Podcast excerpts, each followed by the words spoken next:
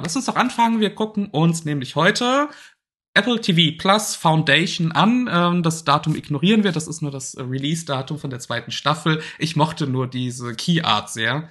Ähm, und fand die sehr schön repräsentativ.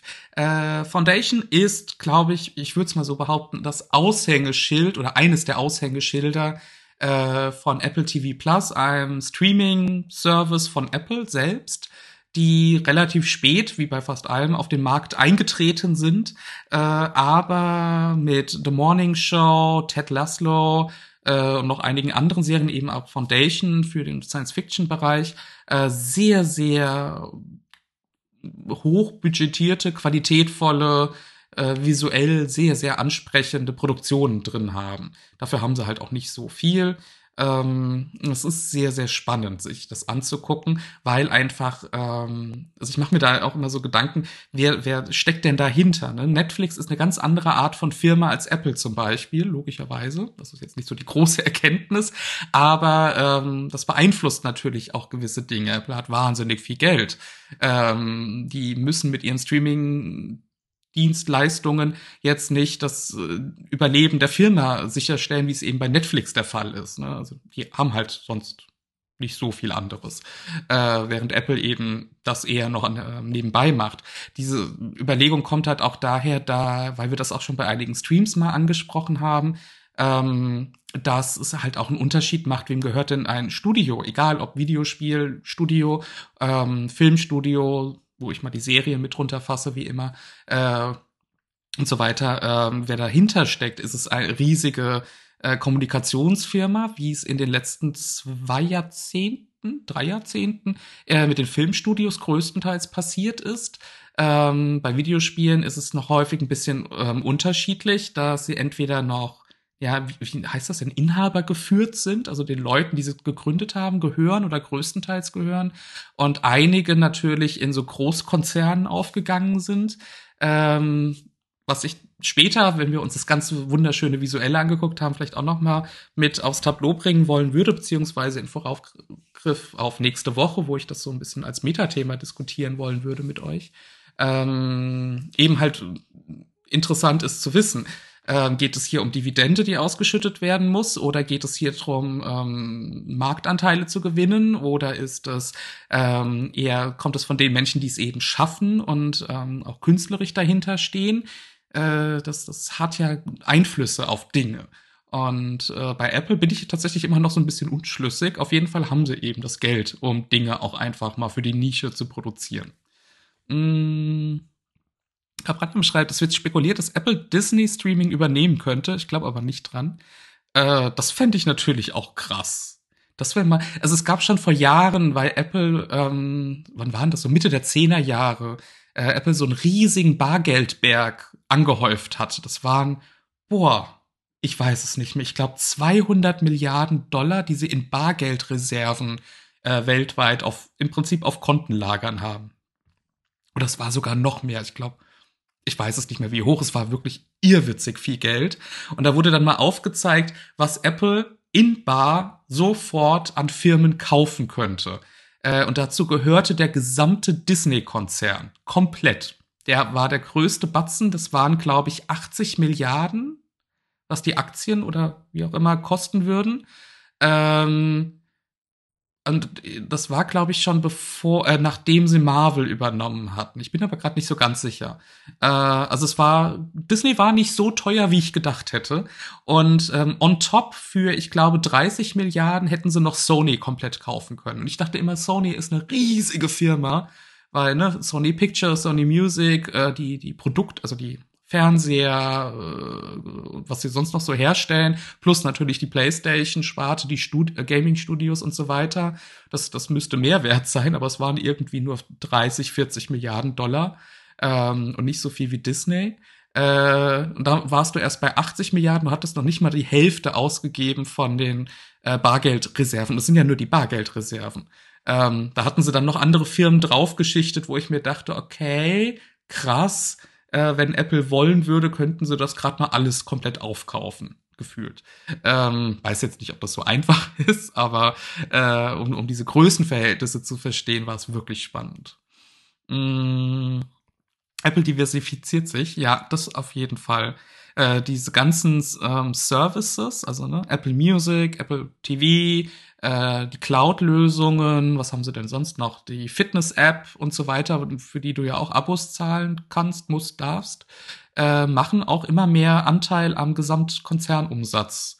Das war mal relativ wenig, weil es auch so voll integriert war und, und ähm, teilweise kostenlos für Apple-User und dann ist es immer mehr geworden.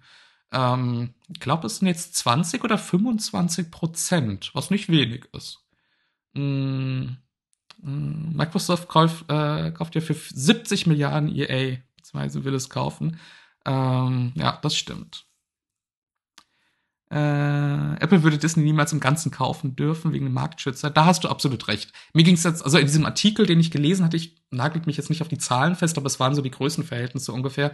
Ähm, ging es auch eher darum, was möglich wäre, fernab dieser dieser monopolrechtlichen Überlegungen oder so rein vom vom Vermögen her. Und das fand ich so spannend, dass es theoretisch äh, möglich wäre. Mm. Genau, Disney könnte natürlich den Streaming-Bereich nur veräußern, ja. Wäre spannend. Mal gucken, was passiert. Ich meine, äh, Apple könnte auch einfach Netflix kaufen. Fände ich jetzt auch nicht so schlimm. Ähm, vor allem, wenn vielleicht dann die Abopreise wieder sinken. Ich musste jetzt tatsächlich App, äh, Netflix ein bisschen pausieren, weil die 18 Euro im Monat dann doch etwas wehtaten und ich nicht mehr so viel geguckt habe. Naja. 10 Milliarden. Ne, 10 Milliarden ist da auch nichts mehr. Das, das kann man, was, was man, ne, was sind schon 10 Milliarden heutzutage? Ja. ja, das stimmt schon. Ja, wobei Netflix, je nachdem, wenn sie dann noch irgendwas abtreten an äh, Disney oder HBO oder sonst was, ich weiß es nicht. Es ist schwierig. Da kenne ich mich jetzt nicht so aus, aber rein vom, vom Geld her ist es natürlich schon spannend.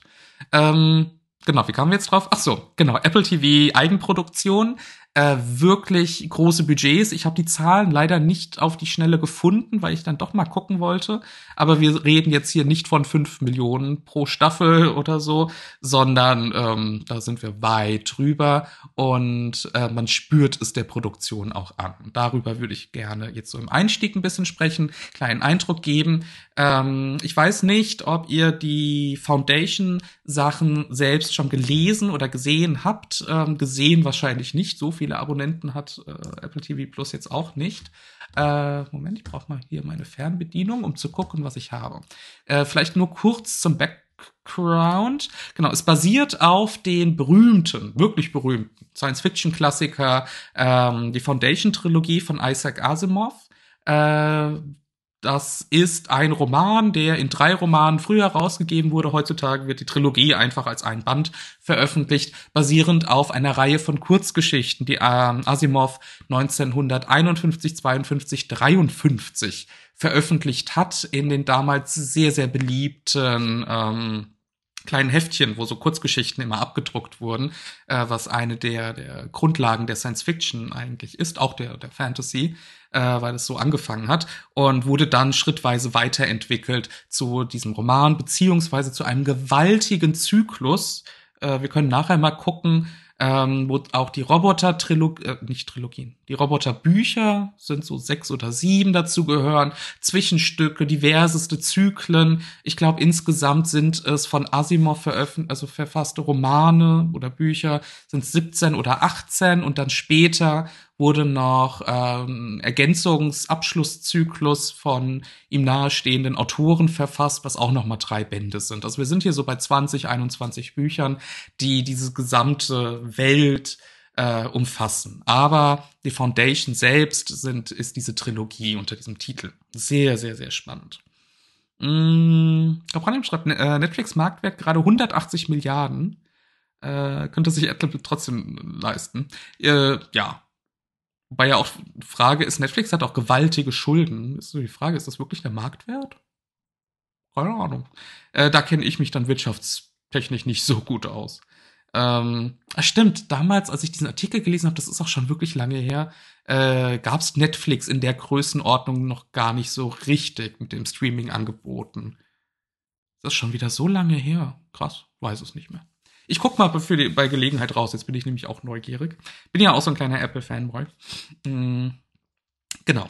Kommen wir zurück zu Asimov. Ähm, genau, also diese, dieses Buch, diese Bücher, diese Romane, diese Geschichten sind auch echt jetzt schon, muss man dann mal sagen, 70 Jahre alt. Ich meine 1950er 50er Jahre, das ist schon ein bisschen her.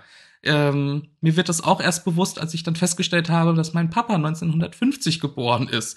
Also der kam ein Jahr vorher raus, bevor diese erste Geschichte veröffentlicht wurde. Das ist schon krass. Ähm, hallo Papa. Äh, und man merkt es den Geschichten einerseits an, dass es eine Kurzgeschichtenreihe ist. Also jede Kurzgeschichte in sich ist auch so halbwegs abgeschlossen und erzählt die Geschichte in äh, größeren Schritten. Da liegen, dazwischen liegen manchmal Jahrzehnte und Jahrhunderte. Kommt gleich noch auf den Inhalt. Ähm, und ähm, es wirkt so ein bisschen abgehackter. Es ist jetzt keine stringente Roman, der durcherzählt wird. Macht es, ähm, ist aber auch in Ordnung und man spürt natürlich sehr den Zeitgeist der 1950er noch, aber es sind sehr gut gealterte Romane. Also ich habe sie vor anderthalb Jahren zum ersten Mal gelesen und war echt begeistert ähm, wie, wie passend das immer noch ist, was, was da erzählt wird. Genau, es, worum geht es in Foundation, sowohl in dem Buch als auch in der Serie? Ich fasse es gerade mal ganz knapp zusammen, ähm, um so einen Überblick zu geben. Dann gucken wir uns die Trailer der Serie an. Ähm, also in den Büchern geht es darum, ähm, wir haben ein Milch wie heißt das, Milchstraße, Milchstraßenweites Imperium äh, im Jahre, äh, im, im 12.000 zwölftausendsten Jahr seiner Existenz plus dann noch die Geschichte vorher der Erde. Ähm, also wir sind ungefähr, ich glaube, 20.000 Jahre in der Zukunft. Ähm, genau, ein Imperium von den Menschen besiedelt, Milliarden von Welten, Billionen von Wesen.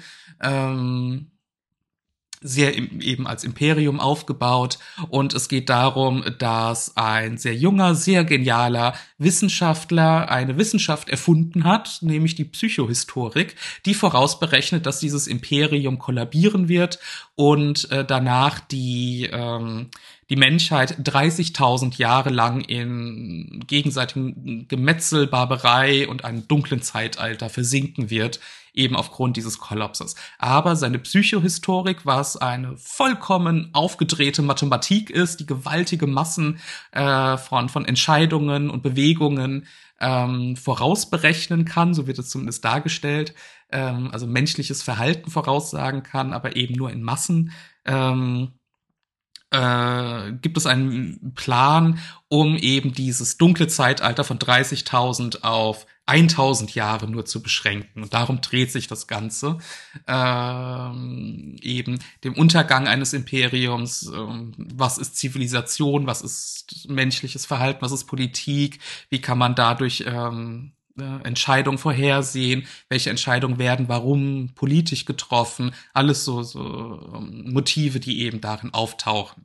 Sehr, sehr spannend, eben weil es auch über die Jahrzehnte und Jahrhunderte mit verschiedenen Krisen die eben diese diese tausend Jahre durchziehen, ähm, eben Entscheidungspunkte sind, die da behandelt werden, natürlich auch gut sind für eine Erzählung, ähm, um zu zeigen, dass die Welt, äh, die Menschheit eben durch diese tausend Jahre kommt, sie nicht verlängert und dann ein neues, ein besseres, ein gesünderes Imperium entstehen soll. Das wird gar nicht in Frage gestellt, dass ein Imperium immer zu entstehen hat. Fand ich als guter Imperialist ähm, und Anhänger von sämtlichen Imperien von Star Wars über sonst was, ähm, sehr, sehr naheliegend. er berechnet den Herdentrieb, ja, genau, im Prinzip schon. Äh, also es wird natürlich so pseudowissenschaftlich erklärt, aber es ist sehr, sehr spannend, wie das erklärt wird. ähm, Genau, das ist so ganz grob der Hintergrund und den greift natürlich auch die Serie auf, ähm, bleibt aber natürlich nicht so eng an der Buchvorlage. Und früher, so vor drei, vier, fünf Jahren, hätte ich gesagt, äh, doof, man verlässt die Buchvorlage, kann ja nur scheiße sein. Ähm, da hat sich meine sehr fundamentalistische Meinung doch sehr geändert in den letzten Jahren, äh, weil ne, andere Medien Dinge anders erzählen können, sollen und auch dürfen und auch müssen. Außerdem ist die Vorlage eben 70 Jahre alt, macht ja Sinn, das ein bisschen anzupassen.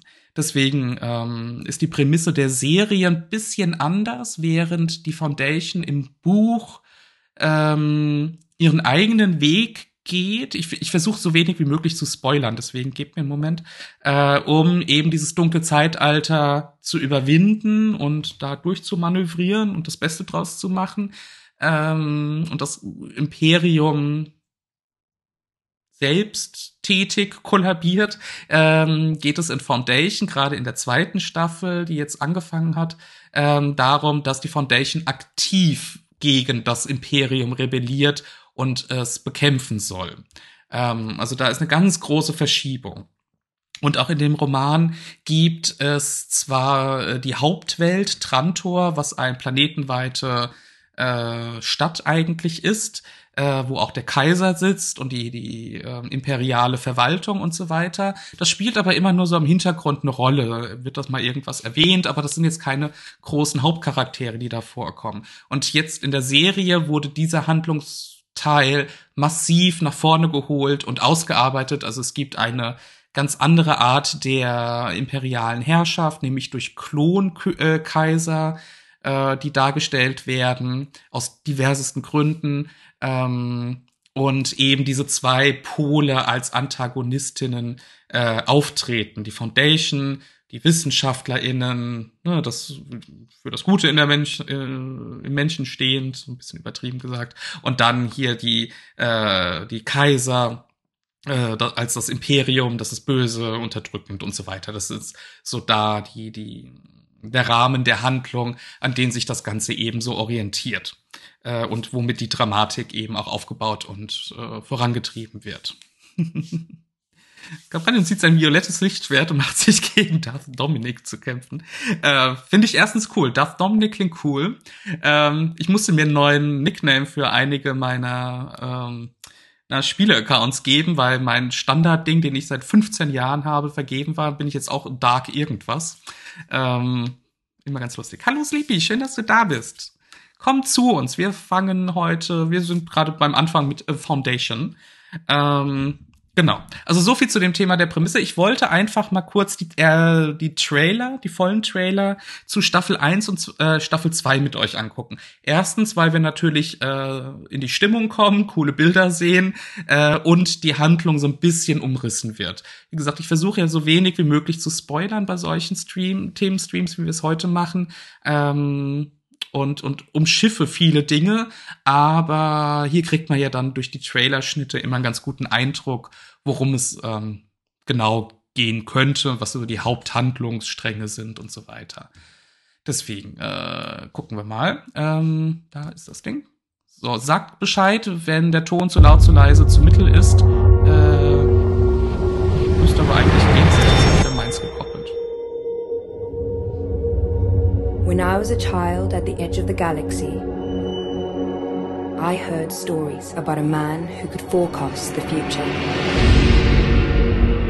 But the story remained dark to me until many years later. Until it became my story.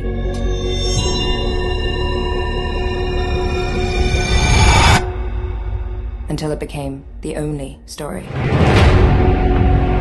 You're familiar with my work, Psychohistory? Every mathematician has read your theory. It's not a theory. It's the future of mankind expressed in numbers. And the Empire won't like the future I predict. History is littered with charlatans and false messiahs. We should kill them. We can murder the man, but what about the movement, brother? Martyrs tend to have a long half-life. His math was right. The Empire is dying. Wars will be endless. Thousand worlds reduced to cinders.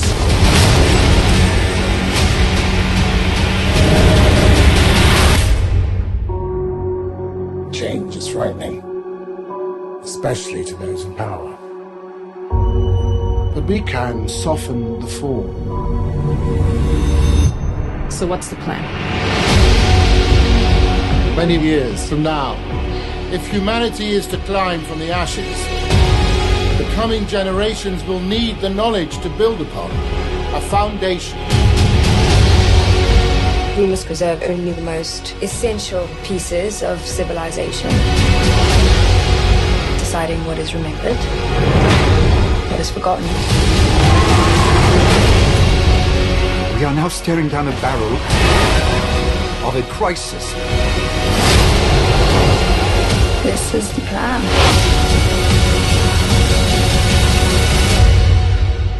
I'm not turning around now.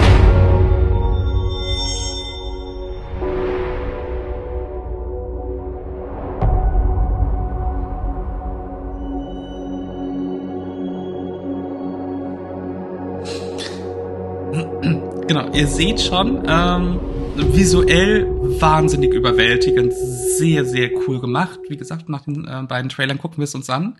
Ähm, ich habe sowohl Concept Art als auch Filmstills mitgebracht, ähm, vor allem von dem Press Kit von Apple, die sehr viele Bilder zur Verfügung stellen. Das ist immer besser als irgendwie Dinge abzufotografieren oder so. Ähm, Genau, und einfach mal so einen Eindruck dazu gewinnen, äh, wenn es um das gesamte visuelle Worldbuilding, auch die Mus ja, Musik, können wir uns heute nicht so angucken, aber ihr merkt, die ist auch sehr, sehr cool. Die wird auch vielfach gelobt. Äh, generell überschütten sich die äh, Reviews, die Besprechungen, soweit ich das mitbekommen habe, äh, mit, mit Lob für die ganzen Produktionsdesigns, äh, Kulissen, CGI, Special Effects, Musik, ähm, Kleidung, Klamotten, Kostüme, Kostüme ist das Wort äh, und so weiter. Also alles, was damit zu tun hat, ist wirklich ganz da oben vom vom Qualitätsniveau her. Und das gucken wir uns gleich an. Ähm, genau und auch worum es geht, wurde jetzt hier ganz gut angerissen, äh, denke ich mal. Gucken wir mal noch den zweiten Teil jetzt für die zweite Staffel. Äh, ich empfehle immer weiter ähm, ähm, Lee Pace als Imperator äh, anzusehen. Ähm, Lieblingsmensch und ich nennen ihn immer nur Sky Daddy mit diesem blauen, ähm, na, äh, rüstungsartigen äh, Ding, was er da immer anhat. Das ist ein sehr toller Schauspieler. This is the age of darkness. I have dreams sometimes about things that will happen, and I wake up terrified.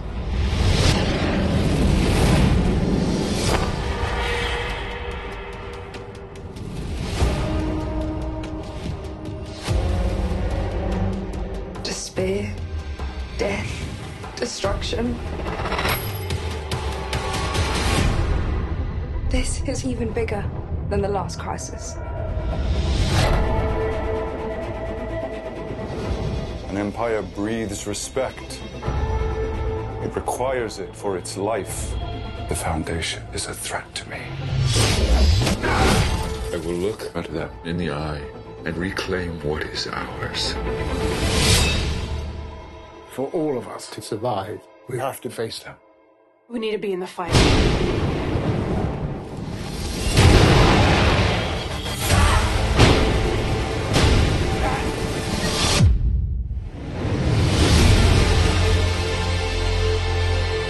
We fight for peace. Not because we fear we will lose, because we know that if there is war,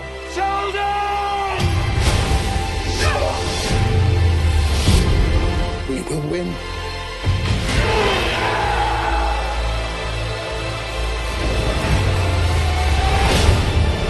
We are taking the planet!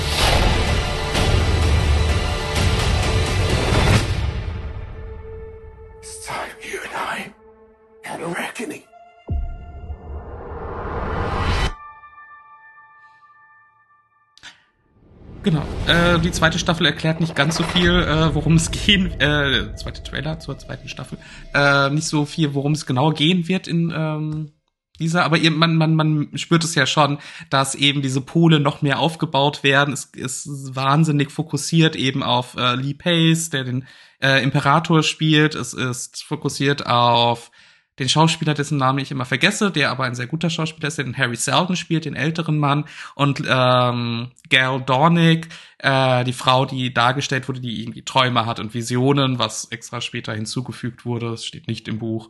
Ähm, und dem Ganzen einen gewissen Dreh gegeben hat, auf den ich dann im Anschluss eingehen wollen würde. Aber ich dachte mir, wir gucken, also ich hoffe, das reicht, um, um so eine gewisse Idee äh, zu bekommen, worum es geht, ohne eben Menschen, die es noch nicht gesehen haben, zu spoilern. Äh, genau, Capranium, wenn du, äh, ist natürlich schade, dass du es nicht gesehen hast, als du es gratis Apple hattest. Äh, es, es lohnt sich auf jeden Fall. Aber wir gucken mal so ein paar Stills an und äh, man bekommt Apple TV plus drei Monate kostenlos, wenn man sich ein Apple-Gerät kauft. Vielleicht ist das ja eine Motivation, ein iPod zu kaufen. Gibt's die überhaupt noch? Ich glaube nicht. Ähm, keine Ahnung.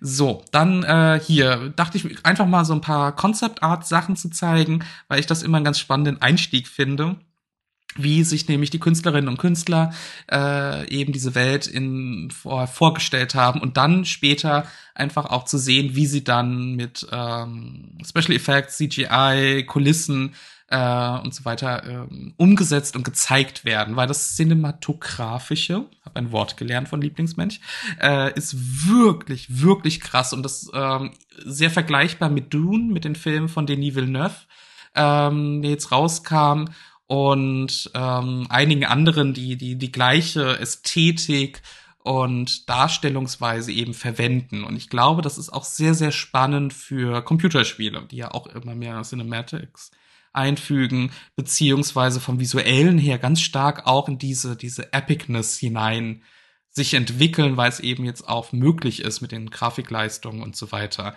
Hatte ihr was von Starfield äh, gesehen? Ein Talk über Starfield mit Schnitten aus der Präsentation vor ein paar Wochen. Und da ging es visuell teilweise auch sehr stark in diese Richtung, fand ich. Was ich sehr, sehr cool finde, weil ich das sehr schön finde. Ähm, deswegen fangen wir mal damit an und soweit ich das weiß und korrigiert mich total gerne, weil ihr das wahrscheinlich besser wisst, dass äh, Concept Art für eine Serie beziehungsweise einen Film, gerade Science Fiction oder Fantasy, sich nicht so viel nehmen wie Concept Art Entwürfe für Videospiele. Könnte ich mir zumindest vorstellen, wenn es um die ersten ähm, eben Entwürfe geht. Wäre zumindest meine Theorie, dass man da sehr eng aneinander ist von der Art und Weise her, wie Dinge visualisiert werden, um Geschmack zu kriegen. Hm. Menschen mit einem zu großen Ego und den Hang, alles zu zerstören. Ja, warum, warum habe ich da nur irgendwie ein Fable für? äh, also so ein M2 Ultra MacBook Pro mit 96 GB RAM für einen Sonderpreis. Ja, der Sonderpreis ist wahrscheinlich die ersten drei Erstgeborenen plus noch ein halbes Königreich. So. Äh, Moment, jetzt bin ich weitergesprungen. Äh, genau, Konzeptart. Hier ein paar Entwürfe. Ähm, ihr Raumschiff äh, über Stadtplanet Trantor mit wunderschöner Galaxis im Hintergrund. Äh, diese, diese Panoramasicht, also allein das schon fand ich sehr cool. Ähm, eine Raumstation, die eine wichtige Rolle in der ersten Staffel spielt, äh, die über Trantor schwebt und mit dem Planeten mit so einem Aufzugssystem verbunden ist. Und daneben sehen wir überall diese, diese vertikalen Sachen sind die imperialen Kriegsschiffe, die auch wirklich toll dargestellt werden mit ihren Antriebssystemen und wie sie dann äh, vom Hyperraum äh, reinspringen und rauskommen und so weiter. Also designtechnisch, designästhetisch wirklich, wirklich geil. Ähm, was ich ja immer liebe, sind Stadtplaneten. Ähm, typisches Science-Fiction-Motiv. Natürlich ist die Hauptwelt ein Stadtplanet und natürlich sieht das dann so aus, wie es aussieht. Wer die Star Wars-Filme mit Coruscant kennt, also die Trilogie, die um die Jahrtausendwende rauskam, ähm, man sieht, dass es wo, wo es herkommt. Und später sehen wir dann auch, dass die Stadt mehrere Kilometer dick ist, also diese, diese Stadtschicht ähm, und die Menschen, die ganz unten leben, sind die ärmsten Menschen und ganz oben sind die reichsten, die eben in Türmen leben und so weiter. Also das ist ein Motiv, das wir in der Science Fiction jetzt schon sehr häufig ausgelutscht und ausgenudelt haben. Ähm, nichtsdestoweniger trotz ist es sehr cool dargestellt äh, in, der, in der gesamten Art und Weise. Ist jetzt aber auch nicht der große Sprung. Genau, hier sehen wir dann später nämlich einen Teil der Zerstörung, äh, wie dann diese Level da dargestellt sind. Auch hier natürlich Concept Art. In der Serie sieht das sehr, sehr krass aus und noch deutlich tiefer. Ähm, ja, Genau. Nur um so ein paar Eindrücke zu geben. Was ich von den ganzen Concept Arts, die hier ist sehr gefeiert worden, die habe ich auch schon in anderen Streams verwendet, ist ähm, eben die Erzählkraft, also der Narrativ, der damit ausgedrückt wird. Das hier ist die ähm, Bibliothek der Universität, also der galaktischen Zentraluniversität, im größten Uni die man sich vorstellen kann und wird eben so dargestellt, das Hauptgebäude. Und ich finde die Bezüge hier ähm, zur, zu, äh, zur Erde, zur Antike so spannend, dass nämlich der Haupteingang eben diese, diese griechischen antike Tempel aufgreift, plus dann natürlich drumherum das 20.000 Jahre in der Zukunft Architekturelemente, mehr oder minder. Ähm, also sehr spannender Entwurf. Den habe ich echt gefeiert und mich äh, sofort da drin verliebt. Ähm, hierbei, soweit ich weiß, sieht man in der Serie leider nicht die Bibliothek von außen, was ich sehr schade finde, äh, weil diesen Entwurf ähm, könnte man, glaube ich, stundenlang allein über dieses Concept Artware äh, sprechen. Und ich habe seltenst etwas äh, gesehen, dass das ja so tief ist. Wisst ihr, was ich meine, wenn ich tief sage? Also das vielschichtig, vielschichtig ist, glaube ich, der richtige Ausdruck. Ähm, da kann man, glaube ich, spannende Sachen drüber auch analysieren. Und es erzählt eben eine Geschichte. Das finde ich so spannend. Das hat man ganz, habe ich nicht so häufig, dass ich eine, egal ob Concept Art oder generell was habe, ähm, wo so ein Gebäudeentwurf einem wirklich eine Geschichte erzählt und man sich da drin vertiefen kann. Das findet, findet man, finde ich, sehr selten. Mm. Mm. Meinst auch, dass die, die Grundzüge bei den Concept Arts für, für die verschiedenen Produktionsarten gleich ist? Ja. Kann, also, ne, das wäre so meine Überlegung, dass das ähnlich in der ähnliche Richtung geht, weil sie die gleichen mm, Dinge tun sollen. 4000 hm, Euro würdest du zuschlagen. Guck mal bei, ja gut, die Ausstattung ist echt selten. Rebuy oder den, den refurbished Sachen, manchmal kann man ja Glück haben, aber ich bezweifle es bei den M2, die sind jetzt erst rausgekommen. Jo, 7000 Euro ist natürlich auch hart. Ähm, genau hier noch so ein Entwurf. Ich weiß nicht, falls ihr euch erinnert, wir hatten, wow, wann haben wir das denn gemacht? Ich glaube Anfang diesen Jahres zum Thema Thronseele einen äh, Stream gemacht und da hatte ich auch hier die Concept Art für den Thronsaal äh, in Foundation äh, mit aufgenommen, unter anderem auch den hier, weil ich den auch sehr, ja, sophisticated, wie übersetzt man das denn? Ja, eben durchdacht, anspruchsvoll, ästhetisch, wirksam empfunden habe. Ähm, sehr schade ist, dass der nicht umgesetzt wurde. Es gibt noch zwei oder drei andere, die auch sehr, sehr spannend sind. Die Umsetzung ist dann, finde ich persönlich, nicht ganz so gelungen und wirkt auch ganz anders. Aber da kommen wir nachher drauf. Ähm, nicht, dass es schlecht ist, aber es, ist, es wirkt nicht so episch wie das hier. Mm. Es hat Elemente von einer Industrieanlage, dann eines Herrenhauses, dann eines Noble Roof Bar und einem amerikanischen Gebäude.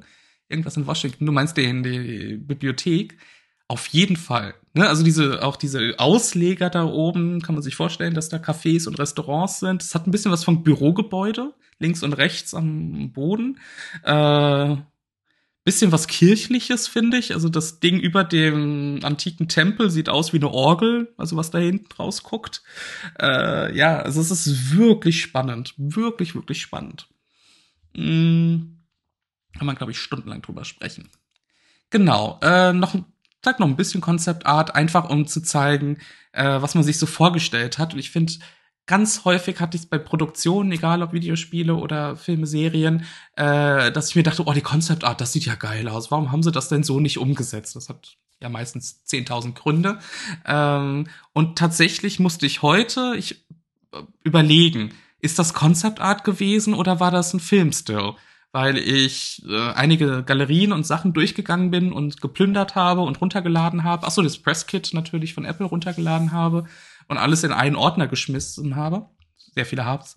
Ähm, und dann tatsächlich nicht mehr genau wusste, ist das jetzt hier Concept Art oder nicht. Und das spricht für irgendwas. Weiß nicht, ob das jetzt gut oder schlecht ist, aber auf jeden Fall ist mir das so noch nicht passiert, dass ich länger überlegen musste, ob das hier Concept Art ist oder nicht. Äh, genau, hier geht's um eine Szene von, ähm, wo, wo der Imperator zu einer der Hauptreligionen, also dem Hauptsitz einer dieser Hauptreligionen der Galaxis geht und äh, das ist die passende Concept Art dazu. Die ist ganz anders als in oder anders anders als in der Serie. Aber auch hier würde ich mir tatsächlich sofort ausdrucken und an die Wand hängen. Finde ich cool. Ähm, und gibt eben auch diese Stimmung und diese ähm, Monumentalität wieder durch diese weite Landschaft dahinter und nur dem imperialen Raumschiff und diesem Tempel, die ja auch groß sind. Ich meine, ne, die sind ja jetzt nicht gerade klein, äh, die aber so klein wirken im Vergleich zu dieser riesigen Landschaft dahinter. Ähm, das ist ein Punkt, auf den ich dann gleich auch noch eingehen wollen würde, ähm, wenn wir uns die Stills angucken. Hm. Konzeptart ist ein Bild, ist aber auch als flüssiges Spiel zu bringen, ist bei mancher Grafik an der Konzeptart eine Herausforderung. Filme sind äh, durch sind durchberechnete Bilder. Spiele müssen live berechnet werden, das ist das Problem. Ja, okay, das verstehe ich. Wäre aber trotzdem schön, wenn wir es hinkriegen würden. Ich meine, es ist ja auch häufig nicht bei allen Filmen der Fall. Ist ja auch was sehr Subjektives. Also, was ich irgendwie cool und episch finde, muss man ja dann nicht unbedingt auch cool und episch finden, aber, ähm, aber ich glaube, wir entwickeln uns da mit den Spielen auch immer mehr hin. Also es ist ja immer mehr möglich aufgrund von technologischem Fortschritt. Totschlagargument. Also ich kann jetzt nicht genau sagen, was es ist, aber es gibt ja immer weiter Fortschritte in der Grafik, äh, Leistung und äh, was weiß ich alles, äh, so dass man das ja vielleicht da irgendwann auch hinkommt, dass sowas dann in Live berechnet werden kann. Das fände ich geil.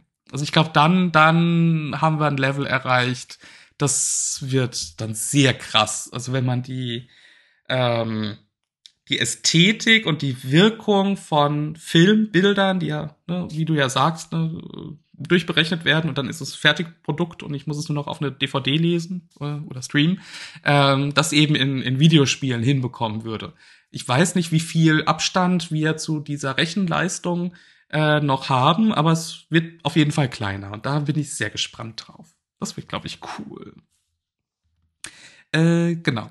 Ähm, hier noch eine Konzeptart für, ich weiß es nicht, ich, das kommt so nicht irgendwie vor, glaube ich. Aber ähm, weiß nicht, mich hat das irgendwie sehr angesprochen, auch wenn es hier irgendwie sehr tr trist ist in der Farbgebung. Ähm, man spürt eben die Prämisse, die bei dem äh, ganzen Concept Art so ein bisschen durchscheint und die wir gleich eben in der Serie auch sehen werden, beziehungsweise in den Trailern ja auch schon erahnen konnten, dass eben ähm, sehr großen Wert auf Kostüme, auf die Wirkung von ganzen Szenen als Gesamt ja, Gesamtwerk, also Architektur, Kostüm, Beleuchtung, schauspielerische Leistung spielt auch ab und zu mal eine Rolle, ähm, großer Wert gelegt wird und eine gewisse Wirkung und Ästhetik ausdrücken sollte. Also hier das ist ein gutes Beispiel und das werden wir jetzt später bei den Stills ganz viel sehen, nämlich diese Epicness, diese Weite, diese Panoramaaufnahmen, die man eben bei Dune, bei äh, dem Regisseur Villeneuve auch ganz häufig sieht als, als Stilmittel. Ähm, auch hier beim Thronsaal. Das ist nicht umsonst äh, diese perfekte zentrale Achse auf den Hauptthron. Ähm, das ist kein Zufall für diese Konzeptart, sondern das ist ein Stilmittel, das immer und immer wieder in dieser Serie eingesetzt wird, um eine gewisse Wirkung zu erreichen. Und das habe ich tatsächlich so vorher nur bei Dune gesehen. Dune? Dune? Düne. Ähm, und vielleicht noch bei ein, zwei anderen. Das ist ein, ähm, ja, eine, ja, ein Mittel, ein Weg, ähm, eben diese, diese Epicness auch auszudrücken durch Komposition und, und äh, Sachen. Das kann man halt genauso in stillstehenden 2D Gemälden äh, Concept Arts machen, wie eben auch in Filmszenen oder auch, glaube ich, in Videospielen. Auch wenn man da natürlich gucken muss, bewegt sich ja jemand andauernd, ist ja fürchterlich, aber es ist machbar. Hm. Kleiner wird es, achso, der Abstand, äh, technologischer Abstand, aber technologisch sind wir so langsam an einem Punkt, wo man die Hitzereduzierung der Grafikkarten runterbekommen muss, weil das für einen Consumer-PC langsam eklig wird zu kühlen. Vor allem im Sommer kaum möglich. Wenn die CPU 250 Watt braucht auf Maximum und die Grafikkarte theoretisch 4500, wohne in einer Dachgeschosswohnung, da hast du keinen Spaß mehr, musst drosseln, weil du es nicht mehr gekühlt bekommst. Also technologisch sage ich mal zehn Jahre. Na naja, gut, zehn Jahre finde ich jetzt noch okay. ähm, gab ja auch lange, ich weiß nicht, wie da die Technik äh, Technik ist. Ähm, die Überlegung, dass es halt eben nur noch in großen Serverfarmen berechnet wird und wir keinen Computer mehr brauchen an sich, sondern alles eben dann die, die Bildschirme, Handys, Tablets und so weiter eben nur noch als, als Bildschirme genutzt werden, während die Rechenleistung woanders stattfindet. Ähm, hier Google hatte das doch auch probiert, äh, hat aber nicht so ganz funktioniert. Wirtschaftlich, glaube ich, anscheinend. Ähm, aber solche Überlegungen gibt es ja auch, um diese Problematik irgendwie zu umgehen. Aber wer weiß. Also 450 Watt bei einer Grafikkarte. Ich habe keine Ahnung, ob 4 Watt, 400 Watt oder 4000 Watt viel sind. Ich war in Physik eine Niete. Mm, genau, wir bräuchten anständiges Internet in Deutschland. Das ist eine Grundvoraussetzung. Ähm, weswegen ja zumindest in den USA Google ja auch Google to the Home, Fiber to the Home, selbst verlegt hat, um genau sowas anbieten zu können. Angeblich waren das mal gute Verbindungen. Aber ich weiß nicht, ob ich da mit Google so trauen würde. Angeblich habe ich ja auch eine Gigabit Gla na, Glasfaser erst ab dem Keller, aber Gigabit-Verbindung merkt man auch nichts von. In Deutschland dauert das eh ein bisschen. Ich tippe, ich hoffe da ja auf Satelliten oder Auswandern. Ähm, anderes Thema. Deutschland, eine Digitalisierung. Ich habe einen Fax bekommen. Yay. Ähm, genau, hier noch eine Konzeptart, die es so auch in der Serie nicht gibt. Die fand ich aber sehr spannend mit diesen äh, dreieckigen Monumenten, die da stehen. Äh, das hatte mich an irgendwas erinnert. Ich weiß es nur nicht mehr. So ein bisschen an Mahnmale oder Denkmäler, äh, die in den letzten 10, 15 Jahren einer gewissen Ästhetik folgend errichtet wurden, ähm, die so, so eine Erlebnisarchitektur darstellen sollen. Ähm, in diese Richtung geht das. Ich glaube, deswegen hatte ich es raus äh, reingenommen und tatsächlich auch in einen Ordner gelegt für einen Vortrag, an dem ich arbeite. Das war sehr passend. Mm, aber auf jeden Fall hat es, finde ich, eine gewisse Wirkung. Ähm, was sehr skulpturales und finde es, äh, fand es schade, dass es so nicht vorgekommen ist. Aber es sieht cool aus. Manchmal muss es ja auch einfach cool aussehen. Mm, genau. Äh, damit wollte ich auch tatsächlich den Übergang machen zu etwas, was mir bei der Vorbereitung heute so ein bisschen durch den Kopf geschossen ist und ich sehen wollen würde, ob ihr das auch so seht. Äh, ne, guckt euch mal hier so die Ästhetik an, dieses symmetrische, das haben wir jetzt in ganz vielen der Konzeptart gesehen, dass das ein wichtiges Stilmittel ist, das wir hier verwenden. Das Monumentale, natürlich das Weitläufige. Ähm, wird ja hier sehr, sehr deutlich auch was wir jetzt neu haben, wir haben meine Maus. Ich kann euch jetzt Dinge zeigen. Ne? Also wir haben ja einerseits hier diese wunderbare horizontale Linie, die ja auch wirklich nicht schief ist. Also ne, links, rechts, sonst was, die ist ja wirklich press da. Ähm, plus dann hier fast zentral ähm, dieses Monument, auf das wir hier mit dem Fluchtpunkt reinblicken, ähm, das ein ganz kleines bisschen schief ist weil es ansonsten auch zu, äh, zu, zu symmetrisch gewirkt hätte. Ähm, genau, aber diese ganze Anordnung, die Wirkung, äh, der Aufbau, die Farbe, dieses elfenbeinartige Weiß, ich bin ein bisschen schlecht, beige ähm, und so weiter. Und dann kam mir die Überlegung, naja, Moment, das ist ja auch eine gewisse Apple-Ästhetik. Also Apple-Produkte und auch die Showrooms und da kam ich dann drauf und habe die mal rausgesucht. Äh, die Apple Stores haben ja eine gewisse Ästhetik, die Apple versucht eben darzustellen in sämtlichen Produkten, Orten, Inszenierungen. Wer sich mal so ein Apple Keynote Event äh, wo die neuen Produkte zweimal im Jahr vorgestellt werden, anschaut, das folgt ja alles einer gewissen Ästhetik. Auch die, das ist die Hauptzentrale in Cupertino äh, dieses riesige futuristische UFO, was da gelandet ist, was sie sich da hingesetzt haben, ist ja alles eine gewisse Linie, die da stilästhetisch verfolgt wird. Und ich glaube und ich finde, die drückt sich auch in vielen Designs für Foundation aus.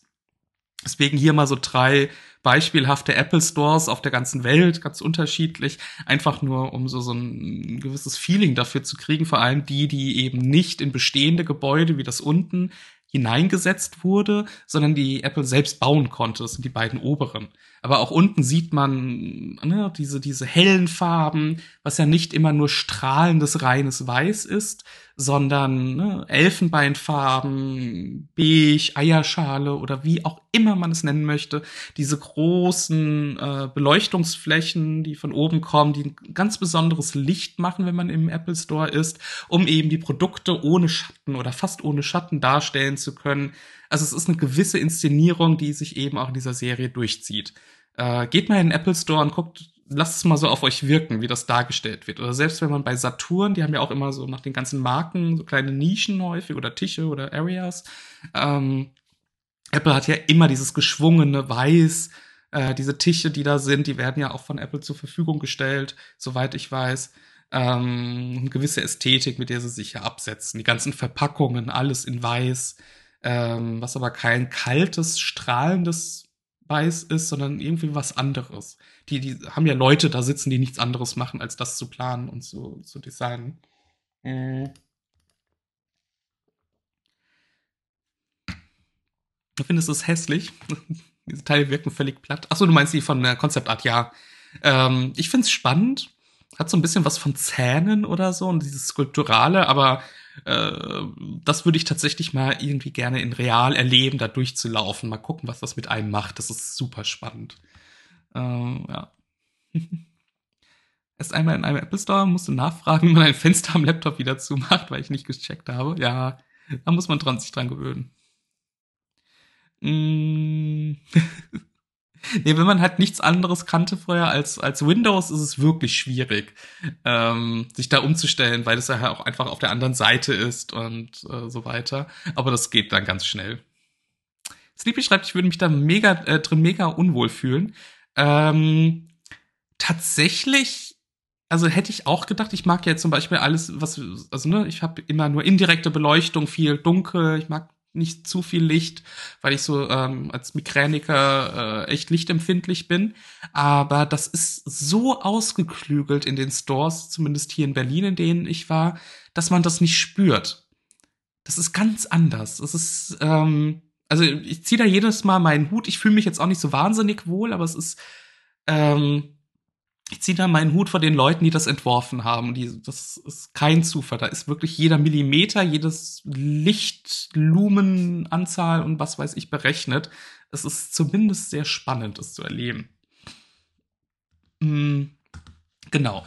Äh, Moment, da ist meine Fernbedienung. äh, genau, ich wollte nur hier noch was zeigen. Äh, ganz zum Schluss und jetzt, wo ich es in groß sehe, ich habe es vorher nur in klein gesehen, macht das auch Sinn. Ähm, ich dachte, die, die, der Hintergrund mit dieser Rasterfassade gehört auch dazu, aber es ist tatsächlich nur der, der Glass Cube, der zu Apple gehört, ähm, weil es ansonsten noch besser zu der ganzen Ästhetik von äh, Foundation gepasst hätte. Aber okay, habe ich mich ein bisschen vertan. Auf jeden Fall ist ein cooles Bild. Äh, da färbt sich Apple nämlich rot zum äh, Welt, Welt AIDS Tag. Mm, deswegen ist der Apfel hier rot. Aber okay. Dann ähm, das war so ein paar Concept Arts, die ich in hoher Auflösung gefunden habe und halt einen spannenden Eindruck geben. Und jetzt gucken wir uns das mal an, nachdem wir die Trailer und die Concept Art gesehen haben, wie das eben mit den Filmstills aussieht. Vor allem eben denen, die Apple uns als äh, Press Release, Press Kit zur Verfügung stellt. Ich finde das ja auch immer sehr spannend, das ähm, mir anzugucken, was sie dir offiziell zur Verfügung stellen, damit du darüber berichten kannst oder streamen kannst oder so. Äh, und eben was nicht und welchen Eindruck sie da vermitteln wollen. Deswegen bin ich komplett, fast komplett darauf äh, eingestiegen und vor allem, weil es eben auch sehr gute äh, Aufnahmen sind. Hier sehen wir nämlich Trantor bei Nacht, äh, was eine, auch eine kurze Szene in der ersten oder zweiten Folge ist, die ich auch sehr eindrucksvoll finde. Es ist eine etwas andere, andere Art, einen Stadtplaneten darzustellen als jetzt bei Star Wars. Äh, hat aber was. Aber auch hier, ne, wie immer das weitläufige, das große Panorama, um eben diese, diese Masse an Stadtplanet darzustellen, ist jetzt noch nicht so untypisch. Ähm, das, das hat man jetzt, glaube ich, schon häufiger sowohl in Spielen als auch in Serien oder Filmen gesehen. Ähm, hat aber was. Aber auch hier vielleicht schon mal etwas, worauf ich euch bitten würde, jetzt in den nächsten äh, 20 Folien gefühlt äh, zu achten. Symmetrie. Und das ist mir bei dieser Serie am deutlichsten aufgefallen, dass man wirklich einen großen Wert auf Symmetrie, auf gewisse vertikale, ich kann es bis heute nicht, ich habe das als Kind schon immer überlegen müssen, vertikal, horizontal äh, und eben horizontale Linien ähm, zu äh, Wert zu legen. Und das vieles ist eben dann in der Mittelachse oder so angeordnet. Also hier dieser Turm, der da rauskommt, das ist die Andockstation für den Weltraumbahn, Weltraumaufzug, der eben hoch zu dieser Weltraumstation führt. Ähm, und der ist ja auch hier dann genau in der Mitte, während dann der Rest so ein bisschen versetzt ist. Also diese Hauptstraße, nenne ich es mal da unten, die so schräg reingeht und auch die Öffnung des Hauptgebäudes ist ein bisschen versetzt. Also es spielt sehr stark mit diesen Symmetrien, die dann ein bisschen gebrochen werden und verschoben werden. Ähm, aber es alles sehr harmonisch wirken lässt, finde ich. Und äh, ähnliches dann hier bei Harry, der in seiner Bibliothek steht, was im, im Übrigen eine 1 zu 1 Kopie der Universitätsbibliothek von ähm, Dublin ist. Da gucken wir uns ganz zum Schluss noch ein Bild an. Äh, fand ich auch spannend, dass man das so verwendet hat. Die, die wir vorhin als Konzeptart von außen gesehen haben, sehen wir eben hier von innen. Und auch wenn das hier noch so ganz symmetrisch ist, aber merkt man ja an den Regalen, die eben so nach hinten gerückt sind mit diesen geraden vertikalen Linien, ich werde es niemals lernen, ähm, vor die dann der, der Charakter gesetzt wird. Also auch super äh, spannend von der, von der Balance her. Mm, rein, schreibt, war voll bei dem Apple Store. Musste ich mir oh, man sich scheinbar anstellen und wurde dann ein Betreuer zugeteilt. Ich habe das natürlich nicht verstanden, bin einfach vorbeigelaufen und mir die Laptops anschauen wollte. Das kannst du eigentlich auch tun. Kenne ich gar nicht anders. Also sonst kommen sie immer und fragen dann sofort, hast du irgendwas, hast du eine Frage, kann man dir helfen? Ich immer so, nee, lass mich doch einfach nur Dinge anfassen und nicht kaputt machen. Ähm, aber ja, wahrscheinlich, wenn da ein größerer Andrang war, wahrscheinlich nicht so gewollt. Genau. Äh, also auch die Wirkung, auch äh, achtet mal auf die Beleuchtung. Das ist auch so ein Punkt, den wir jetzt ganz häufig sehen werden. Ähm, was, was ich sehr eindrucksvoll finde was ich wirklich beim, es ist ein Augenschmaus, ein wahrlicher Augenschmaus, sich diese Serie anzugucken. Ich muss es ja sagen.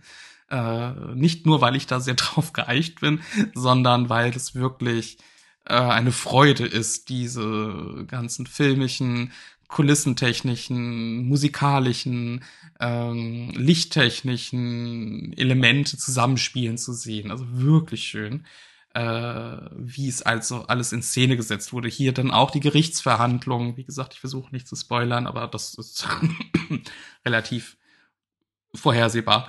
Ähm, wie hier die Architektur eben ähm, mit den Kostümen in den farbigen Sachen spielt, mit den Hauptcharakteren, die da stehen, sehr symmetrisch wieder. Gut, sie stehen auch vor Gericht, aber die Säulen hinten dran, die beiden, sie so hinterlegen ähm, und dazwischen eben dieses diffuse helle Licht, im Übrigen in Berlin gedreht, äh, diese, in dieser Location, ähm, was ich auch schon häufiger mal erwähnt habe, nämlich das Krematorium am Baumschulweg, was im Prinzip für sämtliche Science-Fiction-Filme ja, nicht sämtliche, aber für ganz, ganz viele äh, verwendet wurde.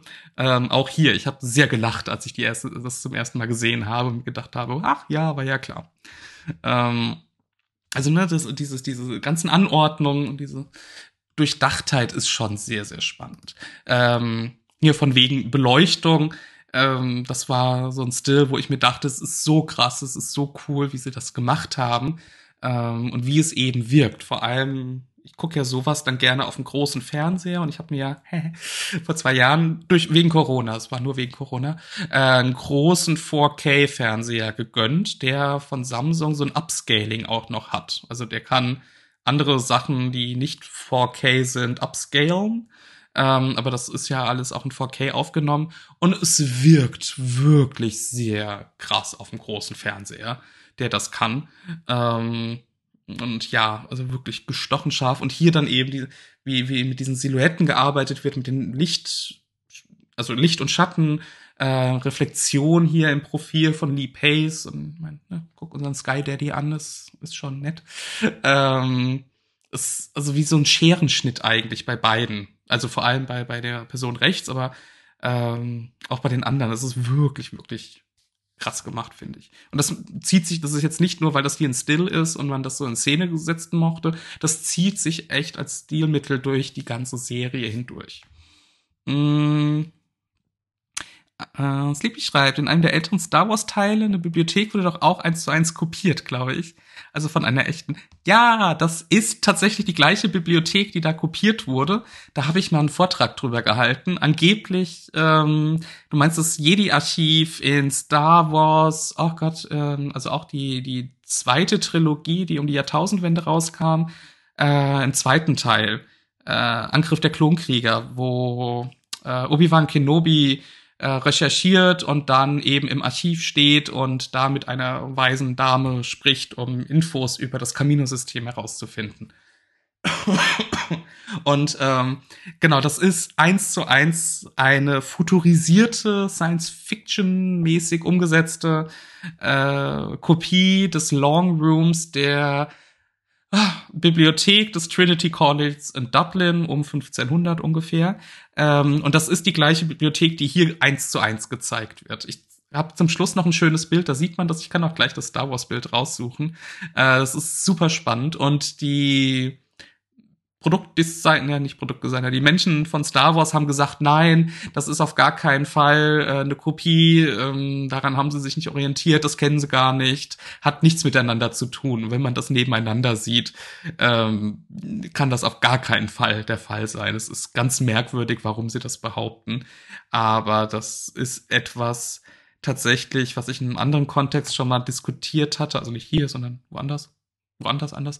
Ähm, dass häufig und bitte nicht böse nehmen, dass ich das jetzt so formuliere, äh, gibt es aber viele Künstlerinnen und Künstler, die nicht sehen oder verstehen, dass Kunst immer aus dem, was vorher kam, was wir sehen, was wir kennen, was wir erfahren haben in sämtlichen Kontexten, eben daraus kommt und nichts aus dem Nichts vom Himmel fällt. Äh, das ist eine, eine, das haben wir in Kunstgeschichte im Studium auch schon diskutiert. Ähm, das ist eine Sicht auf Kunst und auf den Künstler als Genie, äh, als ne, Ausnahme, als losgelöst von den irdischen Dingen, von göttlichen Inspirationen kommend. Äh, aus dem 16. Jahrhundert kommt diese Vorstellung, dass, dass das künstlerische Genie etwas Einmaliges ist und eher göttlich als irdisch und aus dem Nichts eben diese Meisterwerke entstehen, aus seinem Genie heraus. Also es sind immer Männer. Ähm, das, da, da kommt, glaube ich, diese Argumentation manchmal her. Zumindest ist das mein Eindruck und es stimmt halt einfach nicht, ähm, weil wir immer daran gebunden sind, was vorher war und das mit einfließt.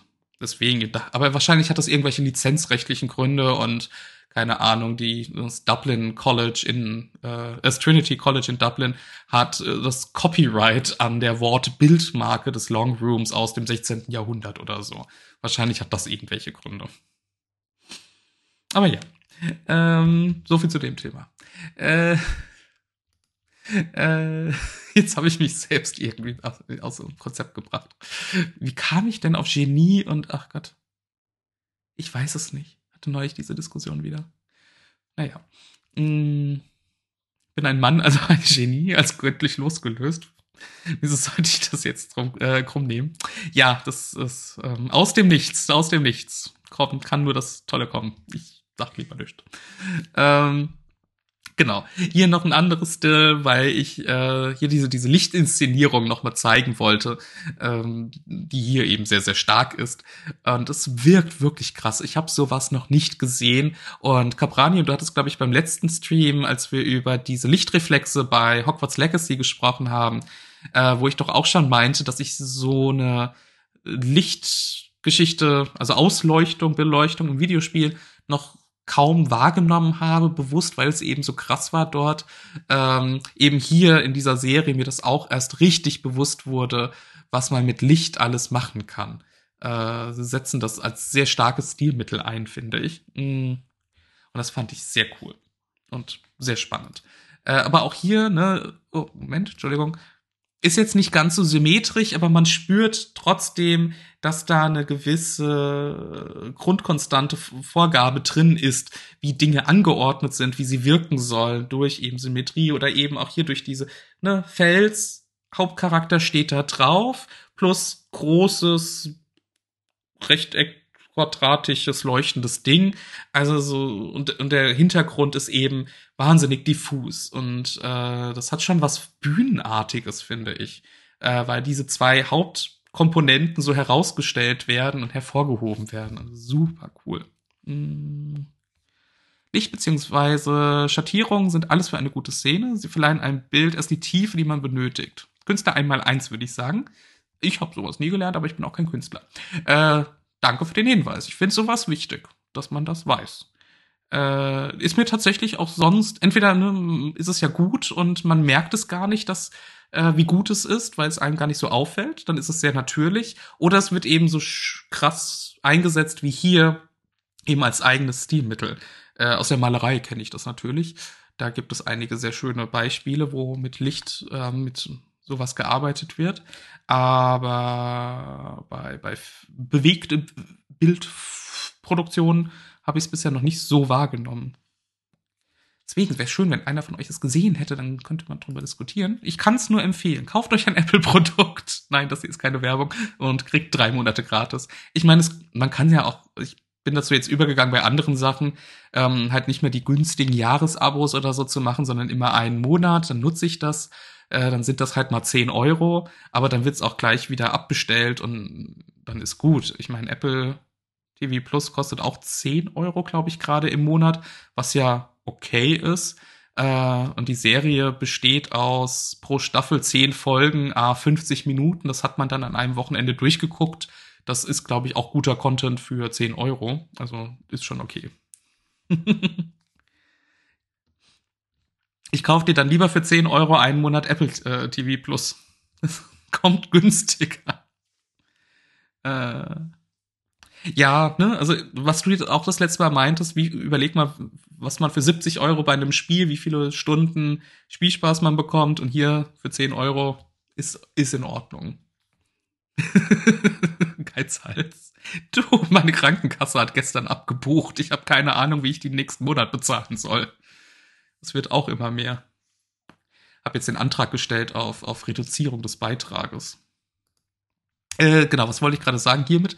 Genau, äh, Symmetrie. Ne? Auch hier wird's, also jetzt merkt man es ja erst recht, unser, einer unserer Hauptcharakterinnen, Charakteristinnen, Protagonistinnen so rum, ähm, die dann hier vor einer schwierigen Entscheidung steht, eben vollkommen symmetrisch in die Mitte gestellt und das zieht sich eben durch ganz viele Szenen. Ne? Gleich, also nicht die gleiche Szene, aber sie hat das gleiche an.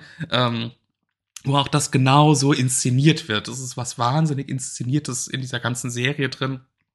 Ohne dass es jetzt steif wirkt, aber es hat eine eigene Ästhetik und das finde ich super spannend. Hm. Äh, kann man das Apple TV gar nicht ohne Produkt kaufen? Äh, doch, doch, das geht auf jeden Fall. Ähm, ganz normal wie ein Streaming-Service äh, und dann kann man das Bildschirm, Fernseher, Smart TV oder sonst wo gucken. Müsste auch in den Android-Apps als Streaming-Service verfügbar sein, würde ich behaupten. Äh, als Apple-Kind bin ja vor zehn Jahren komplett umgestiegen, habe ich ist es halt so tief ins System integriert, dass ich gar nicht mir vorstellen kann, dass es woanders noch ist. Äh, genau. Äh, genau, äh, was wollte ich sagen? Und eben diese Symmetrie, diese Inszenierung ähm, zieht sich halt hier durch. Und hier haben wir das Sky Daddy-Bild. Ähm, also noch mehr Sky Daddy kann man, glaube ich, nicht sein. Lee Pace ist ja ein recht großer Mensch. Ich glaube so 1,90, 1,92 oder so. Ähm, und für, für Mitte 40 finde ich sehr gut gealtert.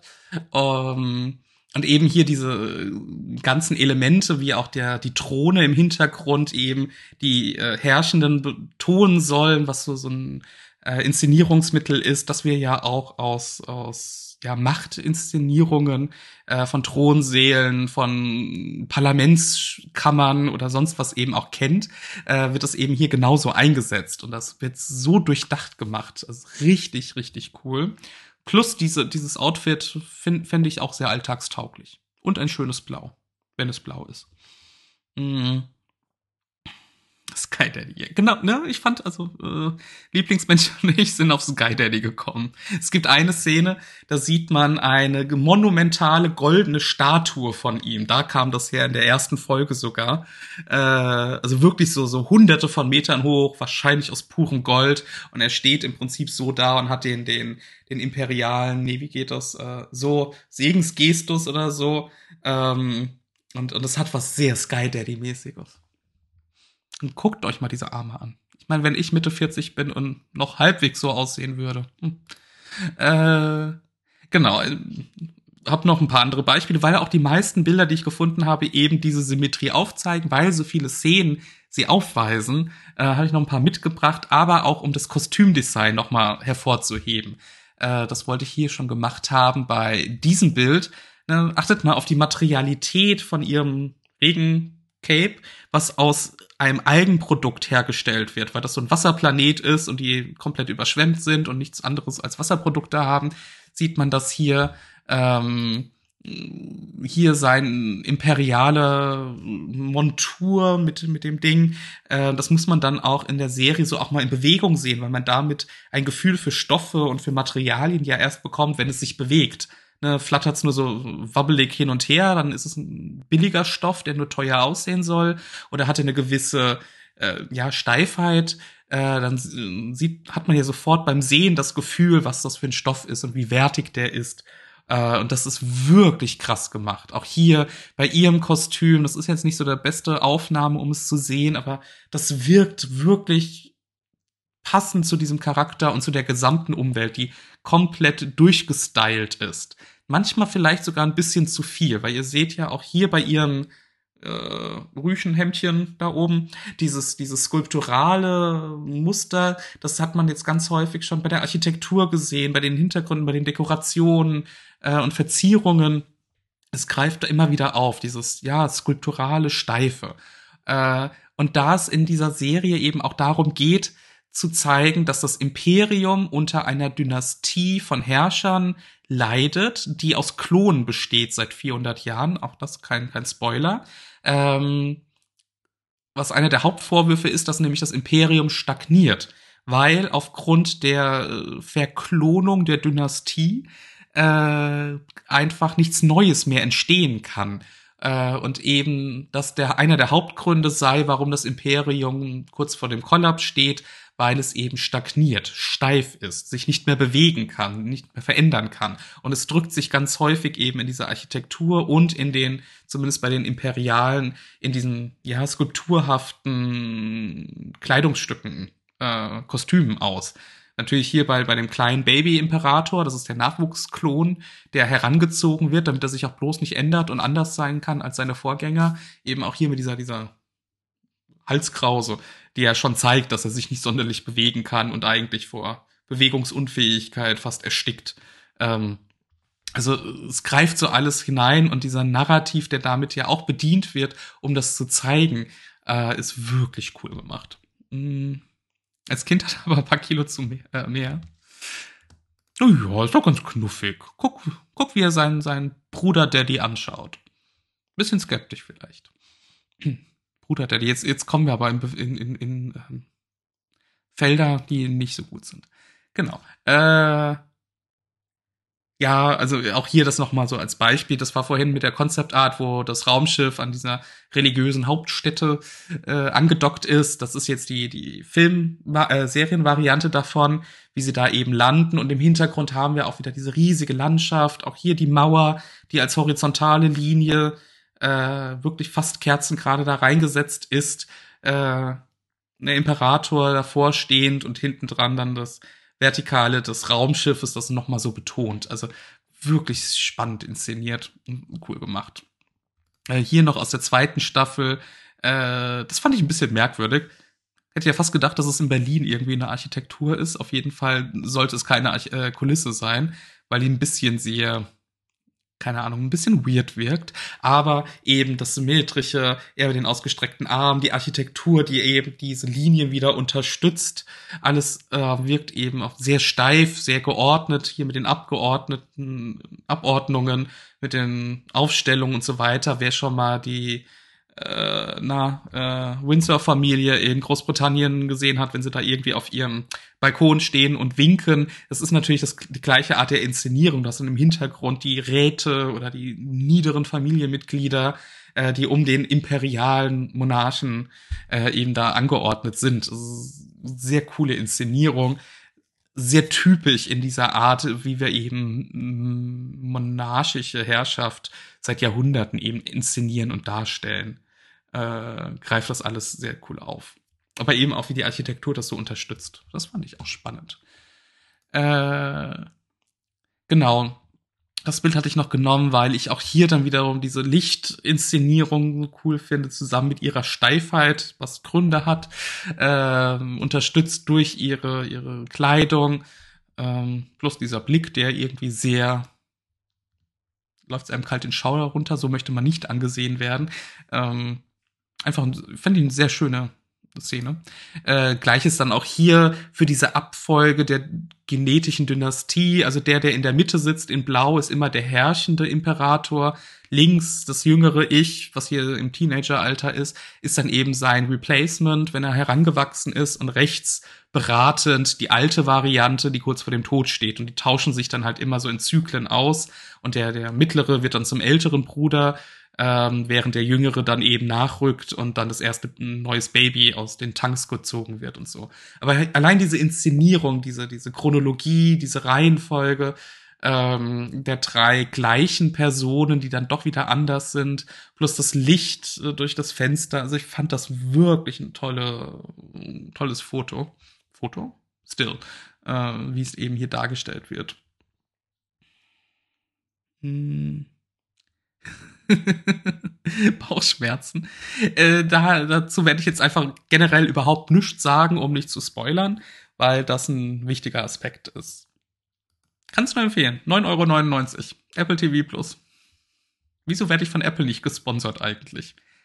Ich meine, ne, Software läuft auf dem Mac. Ich, die Kamera ist ein, mein altes iPhone. Äh, die Kopfhörer sind AirPods.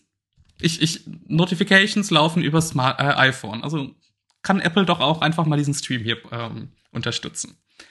Was kostet die das? Die haben doch so viele Milliarden in der Rücklage. Kann man von der Steuer absetzen, bedürftige, arme, kleine Kulturwissenschaftler zu unterstützen. Das ist bestimmt wie äh, Almosen geben. Kann man von der Steuer absetzen. Äh, genau, hier dann noch mal eine Aufnahme von diesem Wasserplaneten. Ich glaube, ich habe jetzt mehr als genug gesagt, was, was mich ähm, so begeistert an der Inszenierung. Ich lasse es jetzt einfach noch mal so ein bisschen auf euch wirken und kann nur sagen, wenn das ne, es funktioniert, finde ich, als Still super, aber dann noch in Bewegtbild ähm, wirklich toll gemacht und ganz toll inszeniert. Äh, auch hier dann mit diesen Ringen, um diesen Planeten gibt es ein Ringsystem, was dann wahnsinnig monumental im Hintergrund leuchtet und Szenen hinterlegt. Das ist wirklich toll gemacht. Teilweise nutzen sie es aber auch sehr übertrieben, dass dann eben diese Ringe tatsächlich genau irgendwie auf eine Person deuten, die davor steht, also vom bildtechnischen her ähm, ein bisschen too much, finde ich, aber es wirkt sehr gut in 4K. Genau. Hier dann noch so ein wichtiges Objekt mit der Landschaft. Ne, ähm, sehr cool gemacht. Äh, manchmal finde ich, ist es ein bisschen sehr wow in your face, aber das muss ja auch nicht, nicht schlecht sein. Ähm, es ist ein beliebtes Stilmittel, finde ich, in vor allem der Fantasy, Science-Fiction-Art, eben diese Monumentalität durch die Landschaft, durch die Symmetrie hervorzurufen, was ich jetzt tatsächlich eher aus Bildern, also Kunstwerken kenne und gar nicht mal so viel von äh, Film, Serien oder Gameproduktionen. Aber ich glaube, es ist etwas, was kommt. Also Villeneuve mit den Dune-Filmen, der zweite kommt ja auch irgendwann mal raus. Äh, hier Foundation, bei anderen Serien sieht man das immer häufiger. Und ich denke mal, es wird auch bei Videospielen dann irgendwann immer mehr kommen. Ähm, wobei da ja diese monumentale Landschaftsinszenierung auch schon bei Zelda Breath of the Wild häufig der Fall war, wo man dann irgendwo eine Klippe hochklettern konnte oder einen Berg hochklettern konnte und schon hat man diese riesige Landschaft gesehen. Ähm, hat man ja bei ganz vielen. Bei The Witcher 3 gab es ja auch äh, einige Punkte, wo es diese schönen Ausblicke gab. Mm, ist schon, also ist schon, ist schon schön. Ist schon schön. Kommt viel aus der Romantik aus dem 19. Jahrhundert. Das war eine krasse Szene. Die war wirklich wirklich cool inszeniert. Ähm, in der Höhle tatsächlich, glaube ich, eine echte Höhle, kein CGI. Denke ich mal. Ich kann das nicht mehr unterscheiden heutzutage. Vor zehn Jahren hat man es ja noch gesehen oder vor fünf Jahren vielleicht sogar noch. Aber heutzutage finde ich nicht mehr. Ähm, und äh, mit, dem, mit dem ganzen Licht, dem Nebel, die Reflexion in dem Spiegel, äh, in dem Teich, da sieht man jetzt, dass es natürlich ein Teich ist. Am Anfang der Szene hast du es nicht erkannt. Du hast nicht gesehen, ob das äh, eine Wasserfläche ist oder einfach der Boden, der eben die Deckenhöhle reflektiert. Und es war wirklich so cool gemacht und so eindrucksvoll, das zu sehen. Weiß auch nicht. Und es ist nur eine, Höhle.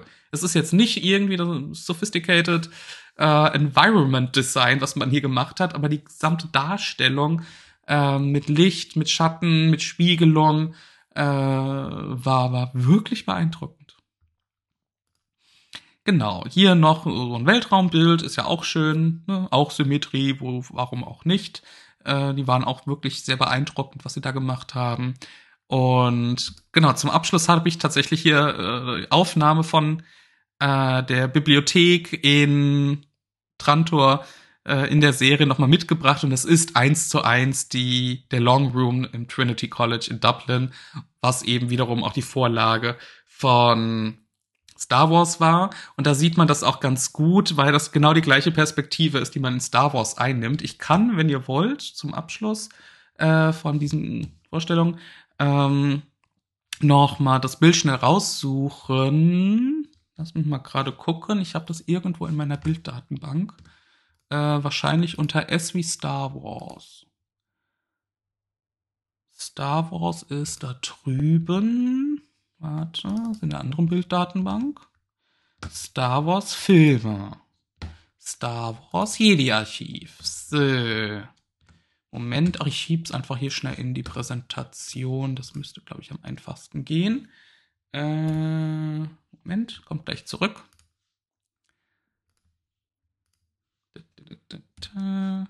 Wo ist es hin? Wo ist denn mein Ordner hin? Ah. ah bisschen spät heute. So, Filme, Star Wars Jedi Archiv reinziehen.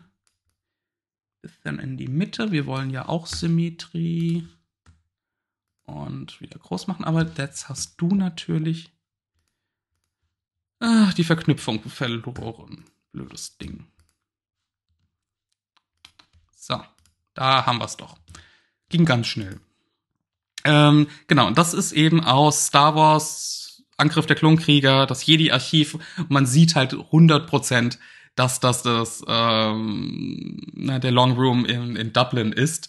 Ähm, sie haben es natürlich leicht abgewandelt, also was heißt leicht, aber äh, die, die Grundstruktur, der Aufbau, der Blickwinkel ist genau das gleiche.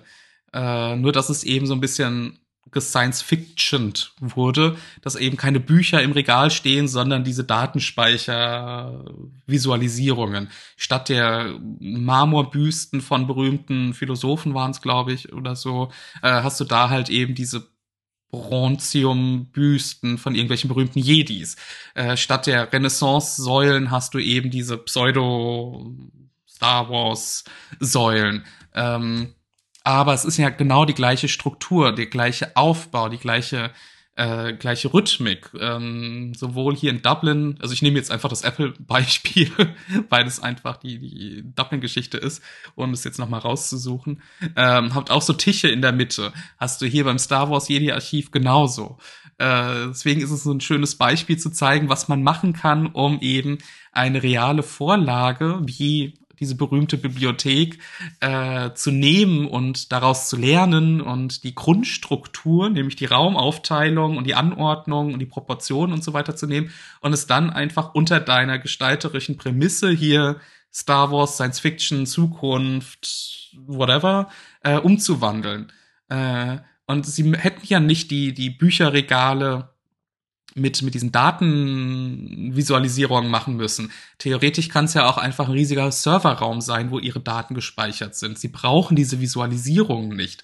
Ähm, hätte man nicht tun müssen, aber man hat es eben getan, um zu zeigen, dass es ein Archiv ist oder eine Bibliothek, ein Wissensspeicher im wahrsten Sinne. Und anders funktioniert es halt nicht. Wenn da so ein grauer Klumpen steht, der eben Hochleistungsserver ist, ähm, ist es nicht so eindrucksvoll und wir sehen und verstehen es halt nicht, als wenn man es so darstellt. Fand ich super spannend. Äh, ne? Also ich zeige es jetzt halt hier nochmal. Genau das Gleiche. Das Gleiche nur eben in Science Fiction. Gut, die, die hinten am Raum, das Raumende ist ein bisschen anders, aber wie gesagt, man greift eben die Grundstruktur und, und überlagert es dann mit einem anderen, ähm, mit, mit eben dieser Science-Fiction-Schicht. Sehr cool. Äh, Campanium schreibt, Wasserspiegelungen werden auch gerne in der Fotografie genutzt, weil man bei ruhigem Wasser kaum erkennen kann, ob es echt ist oder Spiegelung. Ja, das stimmt. Äh, das ist nicht wie in echt, da gibt's keine Lichtschwerter, hier aber schon. ich meine, also ich kenne den Unterschied, aber ich habe mein Lichtschwert immer parat. Man weiß nie, wann man irgendwie mal wieder einen Tempel stürmen und ein Massaker anrichten muss. Alles für das Imperium. Ähm, genau, das war jetzt noch gerade der Abschluss. Äh, aber ich wollte neben diesen ganzen vielen positiven, wunderschönen Dingen in Foundation, also der Serie, vielleicht noch auf so zwei, drei Sachen kommen, ähm, die mir beim Durchgehen für heute noch aufgefallen sind, weil eben auch diese ganzen ähm, na, Reviews so positiv waren. Äh, gestolpert bin ich hier, ich lese ja jeden Tag meinen pa Tagesspiegel morgens zum Kaffee, ähm, über eine kurze Besprechung der zweiten Staffel, als sie rauskam. Und die war ja so, ja, ne, philosophisches Sci-Fi in Überwältigungsoptik. Ähm, was ich super spannend fand, war der Ausdruck, weil ich den sehr gut finde und den sehr, sehr gerne übernehmen möchte, dass es grandiose Weltraumgemälde sind. Und den Ausdruck fand ich so cool, weil es doch einiges beschreibt, was ich jetzt versucht hatte, irgendwie euch ein bisschen zu zeigen, dass es sehr, ja, ähm, ne, diese, diese ganzen Inszenierungen, das ähm, lineare, beziehungsweise dieses symmetrische und viele Aspekte eben aus der Malerei auch kommen. Und deswegen fand ich den Begriff so schön. Und es sind, es ist wirklich wie eine Serie, die, die eine Aneinanderreihung von High-Res-Gemälden äh, sind. Äh, also wirklich, wirklich empfehlenswert. Aber dass sie dann hier eingegangen sind auf die hyperkomplexe Handlung, ähm, überfliegst nur mal ein bisschen, weil es nur so eine kurze Zusammenfassung ist. Und äh, hier beim Schluss fand ich sehr spannend. Äh, Genau, äh, warum die auch die frischen zehn Teile dennoch Furore machen, hat also andere Ursachen als Logik, Stringenz, Verständlichkeit.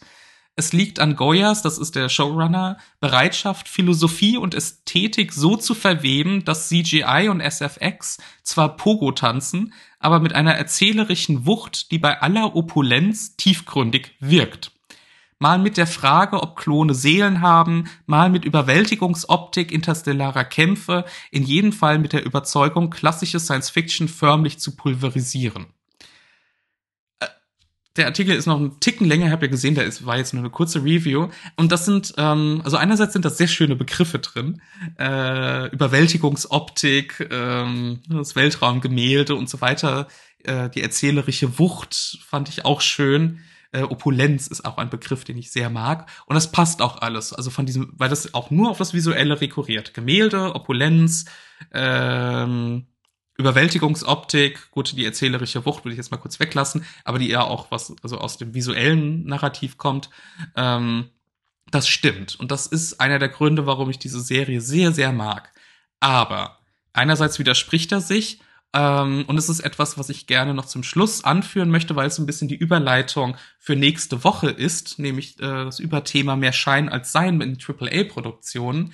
Ähm, nämlich einerseits spricht er ja von äh, hyperkomplexe Handlungen, dann widerspricht er sich, dass äh, es wenig Logik, Stringenz oder Verständlichkeit gäbe und das ist das, worauf ich hinaus möchte, wenn ich sage, mehr Schein als Sein dabei, nämlich ähm, Moment, dass sie tiefgründig wirkt.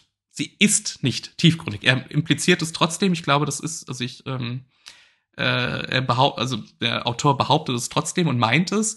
Ähm, ich behaupte aber tatsächlich das Gegenteil, nämlich, dass sie nur so tut, als wäre sie tiefgründig, philosophisch, anspruchsvoll äh, oder sonst irgendetwas. Ähm, und das ist etwas, das mir sowohl bei Hogwarts Legacy als jetzt auch hier, als auch bei anderen Sachen in den letzten Jahren immer mehr aufgefallen ist, dass eben die äh, ja die Optik wirklich toll ist, die das das Handwerk, das ganze drumherum, ja, aber das Storytelling, also wirklich, wie man mir die Geschichte erzählt, wie man mir Dinge begründet, warum Dinge passieren, äh, sind also auch tiefe Anspruch, äh, hier philosophische Ansprüche, auch religiöse Themen, die jetzt in der zweiten Staffel kommen, ähm, wird nur behauptet. Es wirkt so, als wäre es tiefgründig. Es ist es aber nicht, weil man dann relativ schnell merkt, dass diese ganzen tiefgründig philosophischen Sprüche, die eben auch bei Foundation kommen, nichts anderes sind als hohles Blabla. Ähm, am Anfang dachte ich auch so, uh, jetzt reden wir über die, äh, können Klone Seelen haben. Cooles Thema, finde ich spannend. Ähm, es ist aber nur eine, eine Simulation von Thema, von Frage, von Diskussion da drin, äh, was dann mit nicht mal markigen Sprüchen umrundet wird, aber es wird nicht diskutiert, es wird nicht in Frage gestellt, es wird nicht mal hergeleitet, es werden Dinge in den Raum geworfen, die werden behauptet und das war's dann. Und das ist mir in der letzten Zeit bei ganz vielen dieser Produktionen aufgefallen, dass eben das zurückgenommen ist, dass sie, äh, das Storytelling sich verändert hat oder zumindest verflacht wird, dass Dinge behauptet und in die Welt geworfen werden, in eine Welt, die eben auch nur simuliert wird, dass es eine Welt ist, ohne dass das Worldbuilding mehr ist als reine Oberfläche. Wenn man da ein bisschen bohrt, ähm, ergibt das alles keinen Sinn mehr. Das ist so meine Überleitung für nächste Woche äh, weil wir jetzt auch tatsächlich schon wieder kurz vor zehn sind, deswegen wollte ich es nicht zu lange machen. Ähm, nicht, dass das jetzt gegen diese Serie spricht, aber ich habe mich jetzt gerade bei der zweiten Staffel. Die erste war noch okay, da waren ein paar ganz nette Sachen dabei, aber es ist einfach nur noch so eine Oberfläche, die da an Komplexität oder Anspruch oder generell an Tiefe ähm, äh, vorgetäuscht wird. Da ist nichts dahinter. Um, und das finde ich sehr zumindest diskussions diskutierwürdig. Dis diskutierwürdig? Diskussionswürdig? Diskussionswürdig ist das Wort. Äh Nächste Woche bist du in Köln. Stimmt, das ist ja Games Week. Oh nein. Äh, die Frage der Perspektive wäre hier interessant. Wieso findet er sie tiefgründig? Kannst du hier mal schreiben? Vielleicht antwortet er ja, das stimmt. Ich, das ist jetzt auch natürlich eine Interpretation. Ich meine, er schreibt ja, ne, es wirkt tiefgründig. Und das ist ja schon von der Beton, also von der Formulierung her eben genau das, was ich meine. Es wirkt nur so. Es ist es ist nicht der Fall. Ähm, ich möchte das ja auch, ne, kann ja auch vielleicht etwas sein, nur weil es mich nicht anspricht oder ich da jetzt keine Tiefe drin sehe, muss das nicht so der Fall sein. Deswegen versuche ich das ja auch auf mehrere Produktionen so ein bisschen ähm, aufzuteilen. Aber gerade auch bei Hogwarts Legacy, was ja visuell ähm, wirklich überwältigend war. Ich war zutiefst beeindruckt. Aber das Storytelling, das Game Design, äh, die Quests, die man verfolgen kann, waren halt eher so mau. Also mau ist da auch schon eher so der Ausdruck für okay. Ähm, hatten wir letzte Woche drüber gesprochen. Das ist bei vielen dieser großen Produktionen so, weil natürlich einerseits diese neuen großen Open Worlds gefüllt werden müssen, aber es geht natürlich auch anders, ist meine Meinung. Oder zumindest wäre es wünschenswert, wenn wir davon wieder wegkommen würden. Und durch viele, viele Beiträge, die ich jetzt verfolgt habe zum Baldur's Gate Release, ähm, daher kommt das alles von meinem Gedankengang her, dass es auch anders machbar ist, dass man anders erzählen kann, dass man auch den Leuten ähm, nicht die Freiheit, das muss ja auch nicht immer der Fall sein, das ist nicht das Nonplusultra, aber auch mehr zumuten kann, ähm, ist etwas, was ich sehr spannend fände, nächste Woche vielleicht zu diskutieren. Äh, und deswegen, ähm, was wollte ich jetzt sagen? Genau, dieser Artikel, Lieblingsmensch hat mir diesen Artikel vorher kurz geschickt, den ich auch sehr, sehr gerne ähm, teilen würde. Der ist relativ lang. Moment, hier. Äh, und es ging um Game of Thrones äh, warum die letzte Staffel, also die achte, so scheiße ist und warum alle die so scheiße finden, äh, von einer Moment, sie ist Psychologin oder Soziologin. Ähm, ist auch eine persönliche Meinung, aber sie erklärt das wahnsinnig spannend, weil die Serie, die ja alle sehr lange gefeiert haben, aus gewissen Gründen etwas mit dem Storytelling-Style zu tun hat. äh, der nämlich von soziologisch, sociological, ja, ist glaube ich soziologisch die richtige Übersetzung, äh, in der letzten Staffel äh, zu psychologisch verändert wurde, weil es darum geht, dass bei psychologischen Erzählungen, ich fasse es jetzt kurz zusammen, ich schicke den Link gerne äh, rum und setze ihn auch in Discord ein, ähm, das typische Hollywood-Erzählen ist. Dass der Held, die Heldin, die Auserwählte, der Auserwählte, ähm, Individuen, die Dinge erleben, ähm, das ist alles dieses psychologische, aus den Personen herauskommende Handlungen und Storytelling eben. Während das soziologische äh, etwas ist, das wir kaum kennen und äh, Star Wars wollte ich schon sagen, äh, Game of Thrones am Anfang in den ersten Staffeln eben gemacht hat, was George R. R. Martin auch in seinen Romanen entworfen hat, was ganz viele Romane machen, was wir eben aus diesem Medium mehr kennen als aus anderen, dass nämlich Handlungen aufgrund von institutionellen Vorgaben, von Normen, von gesellschaftlichen Umständen viel mehr äh, beeinflusst werden. Und das war bei Game of Thrones am Anfang eher erklärt und Teil des Storytellings, weil sich daraus Dinge entwickelt haben. Äh, keine Ahnung, XY handelt äh, so und so nicht, weil sie oder er böse ist aufgrund der Genetik, was eher dieses psychologische wäre, beziehungsweise noch schlimmer, genetisch. Ähm, sondern eben weil sie oder er in dieser Situation ist, weil nur diese Mittel zur Verfügung standen und so weiter. Also es wird eher aus dem, ähm, ich benutze jetzt gerade die Begriffe, die ich hier habe, ich habe immer andere verwendet, aber es meint das Gleiche, eben aus dem Welt heraus erklärt wird. Dafür musst du aber eine Welt haben, die du beschreiben musst, die du erlebbar machen musst. Und Game of Thrones hat das in den ersten Staffeln eben sehr gut gemacht.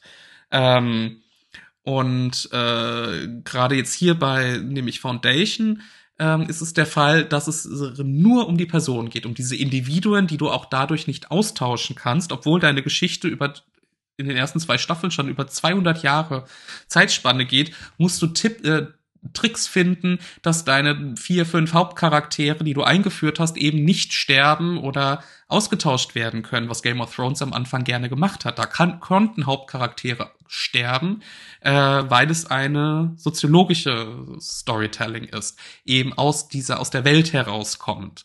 Äh, und das fand ich super spannend. Und da ist mir dann auch durch diesen Artikel erst so richtig bewusst geworden, dass wir das kaum anders kennen ähm, als dieses aus Individuen handelnden Storytelling. Das ist wirklich, wirklich spannend. Ähm, und ich glaube, das ist ein großes Problem aktuell, weil es immer mehr in diese Richtung geht, beziehungsweise ähm, eben dann visuell richtig umfassend ist, aber das Visuelle ist ja auch Teil des Narrativs.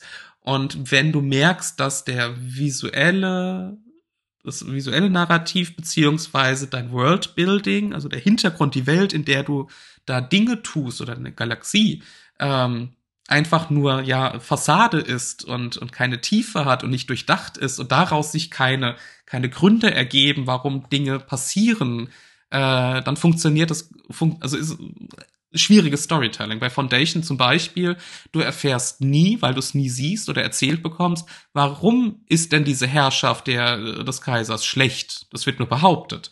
Das ist einfach der Antagonist, alles böse, ne? Äh, Imperium oder Monarchie ist ja generell böse. Dann hast du die gute, rebellische äh, Foundation, die ja nur das Gute für die Menschen wollen, Demokratie, Freiheit und so weiter, also auch noch diese amerikanisierte äh, Trope. Ähm, und ja alles andere einfach, das wird halt behauptet, das wird in, in, die, in, die, in, die, ja, in den Raum geworfen und das war's dann. Aber zum richtigen Storytelling gehört halt auch das zu zeigen, mir fühlbar zu machen, nachvollziehbar zu machen, dass diese Handlung eben einen Grund hat und nicht äh, eben eine Behauptung ist oder Fassade ist. Äh, genau.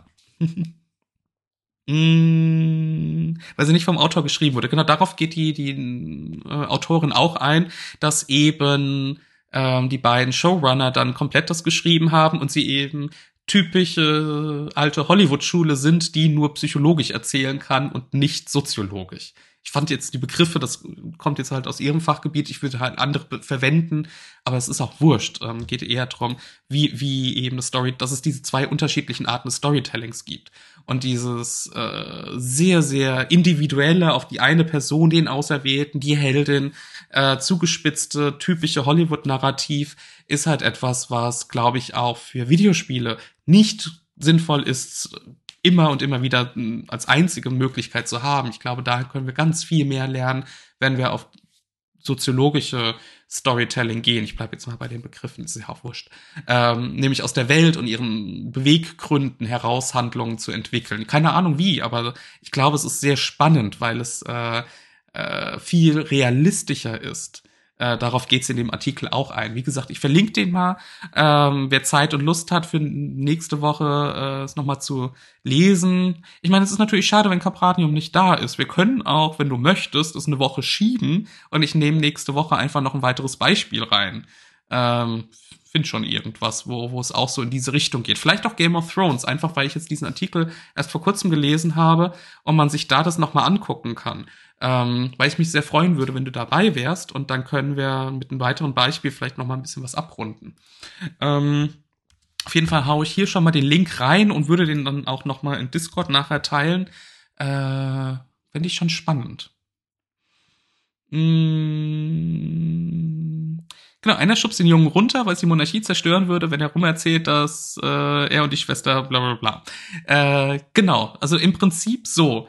Das ist eben daraus erklärt wird, aus diesen Zwängen. Also ist jetzt natürlich ein, äh, noch ein paar mehr Gründe dabei gewesen, aber also sie führt da auch ein paar Beispiele an, dass äh, na, ähm, ähm, Cersei halt Gründe hat, warum sie so handelt. Ja, sie ist wahnsinnig egozentrisch und so weiter. Das ist Teil ihres Charakters, aber nichts ähm, äh, sie ist trotzdem Teil einer Welt, die sie teilweise dazu zwingt oder die sie zwingt, so und so zu handeln, damit eben ihr Ziel, zum Beispiel ihre Kinder, ihren Sohn auf dem Thron zu sehen, äh, realisiert werden kann. Das heißt, sie unterliegt, sie ist ja nicht einfach nur aus sich heraus böse, sondern eben Teil einer Machtstruktur, einer institutionellen Struktur. Ähm, wie gesagt, welche Begriffe man dafür verwendet, ist ja erstmal egal. Ähm, und das erklärt halt Handlungen viel mehr. Und äh, größter Kritikpunkt ist dann halt einfach nur noch Daenerys, äh, die wahnsinnig wird in der achten, im, am Ende der achten Staffel, äh, einfach weil es dann halt in ihren Genen ist. Äh, das ist dann die einzige Begründung, dass sie Snap macht und dann ihre Gene sich greifen, die halt Targaryen-Gene sind und äh, die zur Hälfte immer wahnsinnig werden, deswegen brennt sie die Stadt nieder. Das funktioniert halt nicht, wenn du sieben Staffeln lang ihren Charakter anders aufbaust und anders erzählst, weil sie eben in ihrem moralischen Dilemma ist und natürlich immer weiter in diese ähm, Power Corruption heißt, nennt sie das? Ich weiß gerade nicht. Ich bin immer so schlecht aus dem Englischen direkt ins Deutsche zu übersetzen. Also dieses von Macht überwältigt werden ähm, äh, ist ja einer der Hauptmotive in den ersten Staffeln weil sie dann immer, sie möchte ja die Sklaven befreien, sie möchte eine gerechtere Welt. Und in der letzten Staffel ist das komplett weggefallen. Äh, und dann ist es nur noch die Gene, die sie halt irgendwie zu ihren Handlungen antreiben. Das ist, das ist lazy. Und das ist traurig. Und das ist so dieses schwarz-weiß, gut, böse äh, Storytelling, was ich persönlich auch keine Lust mehr habe zu, zu sehen und zu hören. Da schalte ich tatsächlich in letzter Zeit nur noch ab, weil ich das nicht mehr, keine Ahnung, einfach nur langweilig finde. Ähm, schreibe, wie ich möchte. Mit dem äh, Verschieben könnte man eigentlich machen. Fände ich natürlich immer ganz nett, wenn alle dabei sind. Äh, schreibt, wir zahlen ja auch alle Steuern, nicht weil wir es wollen, sondern weil wir gewissen Zwängen unterworfen sind. Unsere Welt würde nicht so funktionieren, wie sie es tut, wenn wir es alle nicht tun würden. Genau. Also das ist ein gutes Beispiel. Äh, äh, was ähnliches führt sie dann auch in dem Artikel an. Ich kann den nur empfehlen. Ich war wirklich geflasht, ähm, weil sie das in Worte packt, was ich mir seit Ewigkeiten so unterschwellig mich, mich stört und ich nicht in Worte fassen konnte. Und ich mir dachte, wow, cool, endlich hat's jemand geschafft.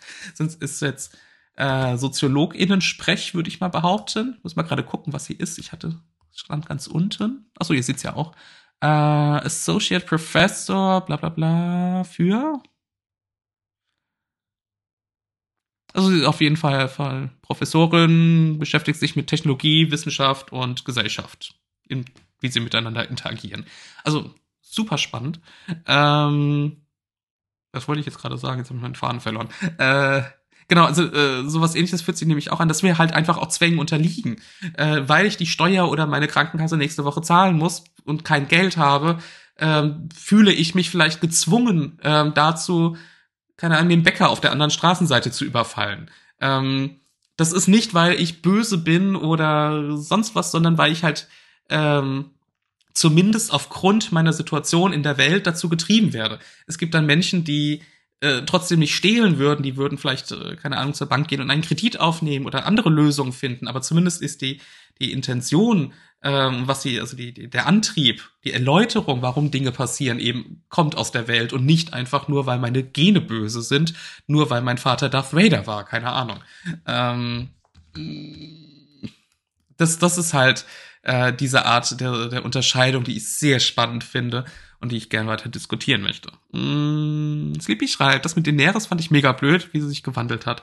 Also kann dir auch nur empfehlen, liest dir mal diesen Artikel durch, weil sie es sehr schön erläutert, was da sieben Staffeln lang sieben, glaube ich, oder sechs, ist ja auch wurscht, ähm, aufgebaut wurde, was Sinn machte, warum ich zum Beispiel Daenerys auch äh, immer den spannendsten Charakter fand, mit hier eine Freiheit für alle, das Rad zerbrechen, die große Revoluzerin, die Mutter von allen und zum Schluss ist es vollkommen wurscht. Äh, und sie erläutert so schön, wie sie dieses, dieses Shift in Storytelling, also von soziologisch zu psychologisch, ähm, einfach nicht hingekriegt haben und deswegen so die komplette Staffel gegen die Wand gefahren ist. Plus, die wären keine guten ähm, Drehbuchautoren gewesen. Das kann ich jetzt nicht so beurteilen. Ähm, aber äh, man merkt es einfach, dass es da so, so, so diesen Turn gibt. Und sie erklärt das, weil es ja ganz viele Leute so aufgeregt hat, dass die achte Staffel so scheiße war. Ähm, wirklich in einem spannenden Grund. Ohne die anderen Gründe, die angeführt werden, zu sagen zu sagen, dass die nicht existieren würden. Das meint sie schon, dass die vorkommen, aber der Hauptgrund ist diese, diese Änderung des Erzählstils. Und äh, ich glaube, das wird mich jetzt noch ein bisschen beschäftigen, noch mal gucken, ob ich ein bisschen was zu diesen unterschiedlichen Erzählstilen finde. Aber es unterstützt auch das mein Anliegen, nämlich dass der Weltenbau, egal wie man es nennt, Worldbuilding, Narrative Design, man, die Sachen widersprechen sich ja ganz häufig, dass es eben aus der Welt kommen muss, aus dem, wie ich sie darstelle. Und dazu zählt eben auch das Visuelle sehr stark. Äh, das darf man gar nicht unterschätzen, was das mit uns macht, was wir da ähm, unterbewusst alles sehen und wahrnehmen in der Architektur, in der Kunst, wie uns das eben in gewisse Denkrichtungen auch bringt oder Dinge inszeniert werden. Das kommt halt alles aus der Kunstgeschichte. Äh, weswegen ich ja hier den ganzen Scheiß auch mache. Ach Gott, viel geredet. Ähm.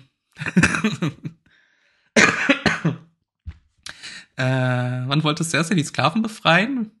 Ach so, nee, äh, ich meinte Daenerys, die, die wollte ja Sklaven befreien, was sie auch getan hat in Teilen. Äh, Cersei wollte ihre Kinder auf den Thron bringen. Das wäre so ihre Hauptmotivation gewesen. Und mir dachte, ja, die Kinder oder sich selbst, aber gut. Blut ist Blut, den, Gene sind Gene. Mm, nee, das letzte, letzte Buch ist immer noch nicht draußen. Ich weiß auch nicht, ob das jemals noch kommen wird. Ich war ja der Meinung, dass das irgendwie so ein Jahr nachdem die letzte Staffel veröffentlicht wurde, rauskommen wird, einfach um den Hype und das Merchandise und was weiß ich noch voranzutreiben. Aber das ist nicht der Fall gewesen. Deswegen gute Frage. Es ist jetzt auch schon wieder ein paar Jahre her, dass die Serie auch zu Ende gegangen ist. Mm. Allein für das andere Ende würde es sich verkaufen. Das ist absolut, ja. Äh ja, ich bin mal gespannt. Ich, angeblich hat er irgendwie gesagt, dass das Ende von der Serie, also die Art und Weise, hier Mad Queen, Daenerys brennt alles nieder, Neuanfang, was auch kein Neuanfang war, ähm, äh, sehr dicht daran wäre, was er sich für das Ende der Bücher vorgestellt hat soweit ich mich an eine Interviewaussage erinnere. Ähm, keine Ahnung. Bin mal gespannt. Wahrscheinlich wird das irgendwann vielleicht noch zu Ende bringen. Ich meine, der arme Mann ist ja auch schon wieder Ende 60, Anfang 70 jetzt, glaube ich sogar. Äh, warte, können wir gleich mal gucken. Jetzt bin ich neugierig. Wie alt ist George R. Martin? George R. R. Martin.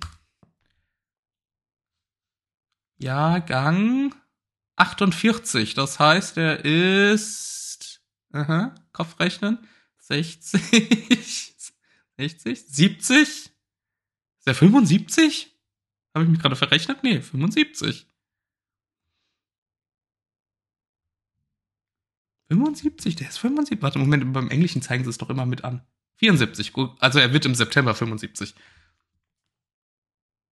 tatsächlich habe ich damit jetzt nicht gerechnet, deswegen habe ich gerade so, so merkwürdig nachrechnen müssen, ob meine Mathe stimmt.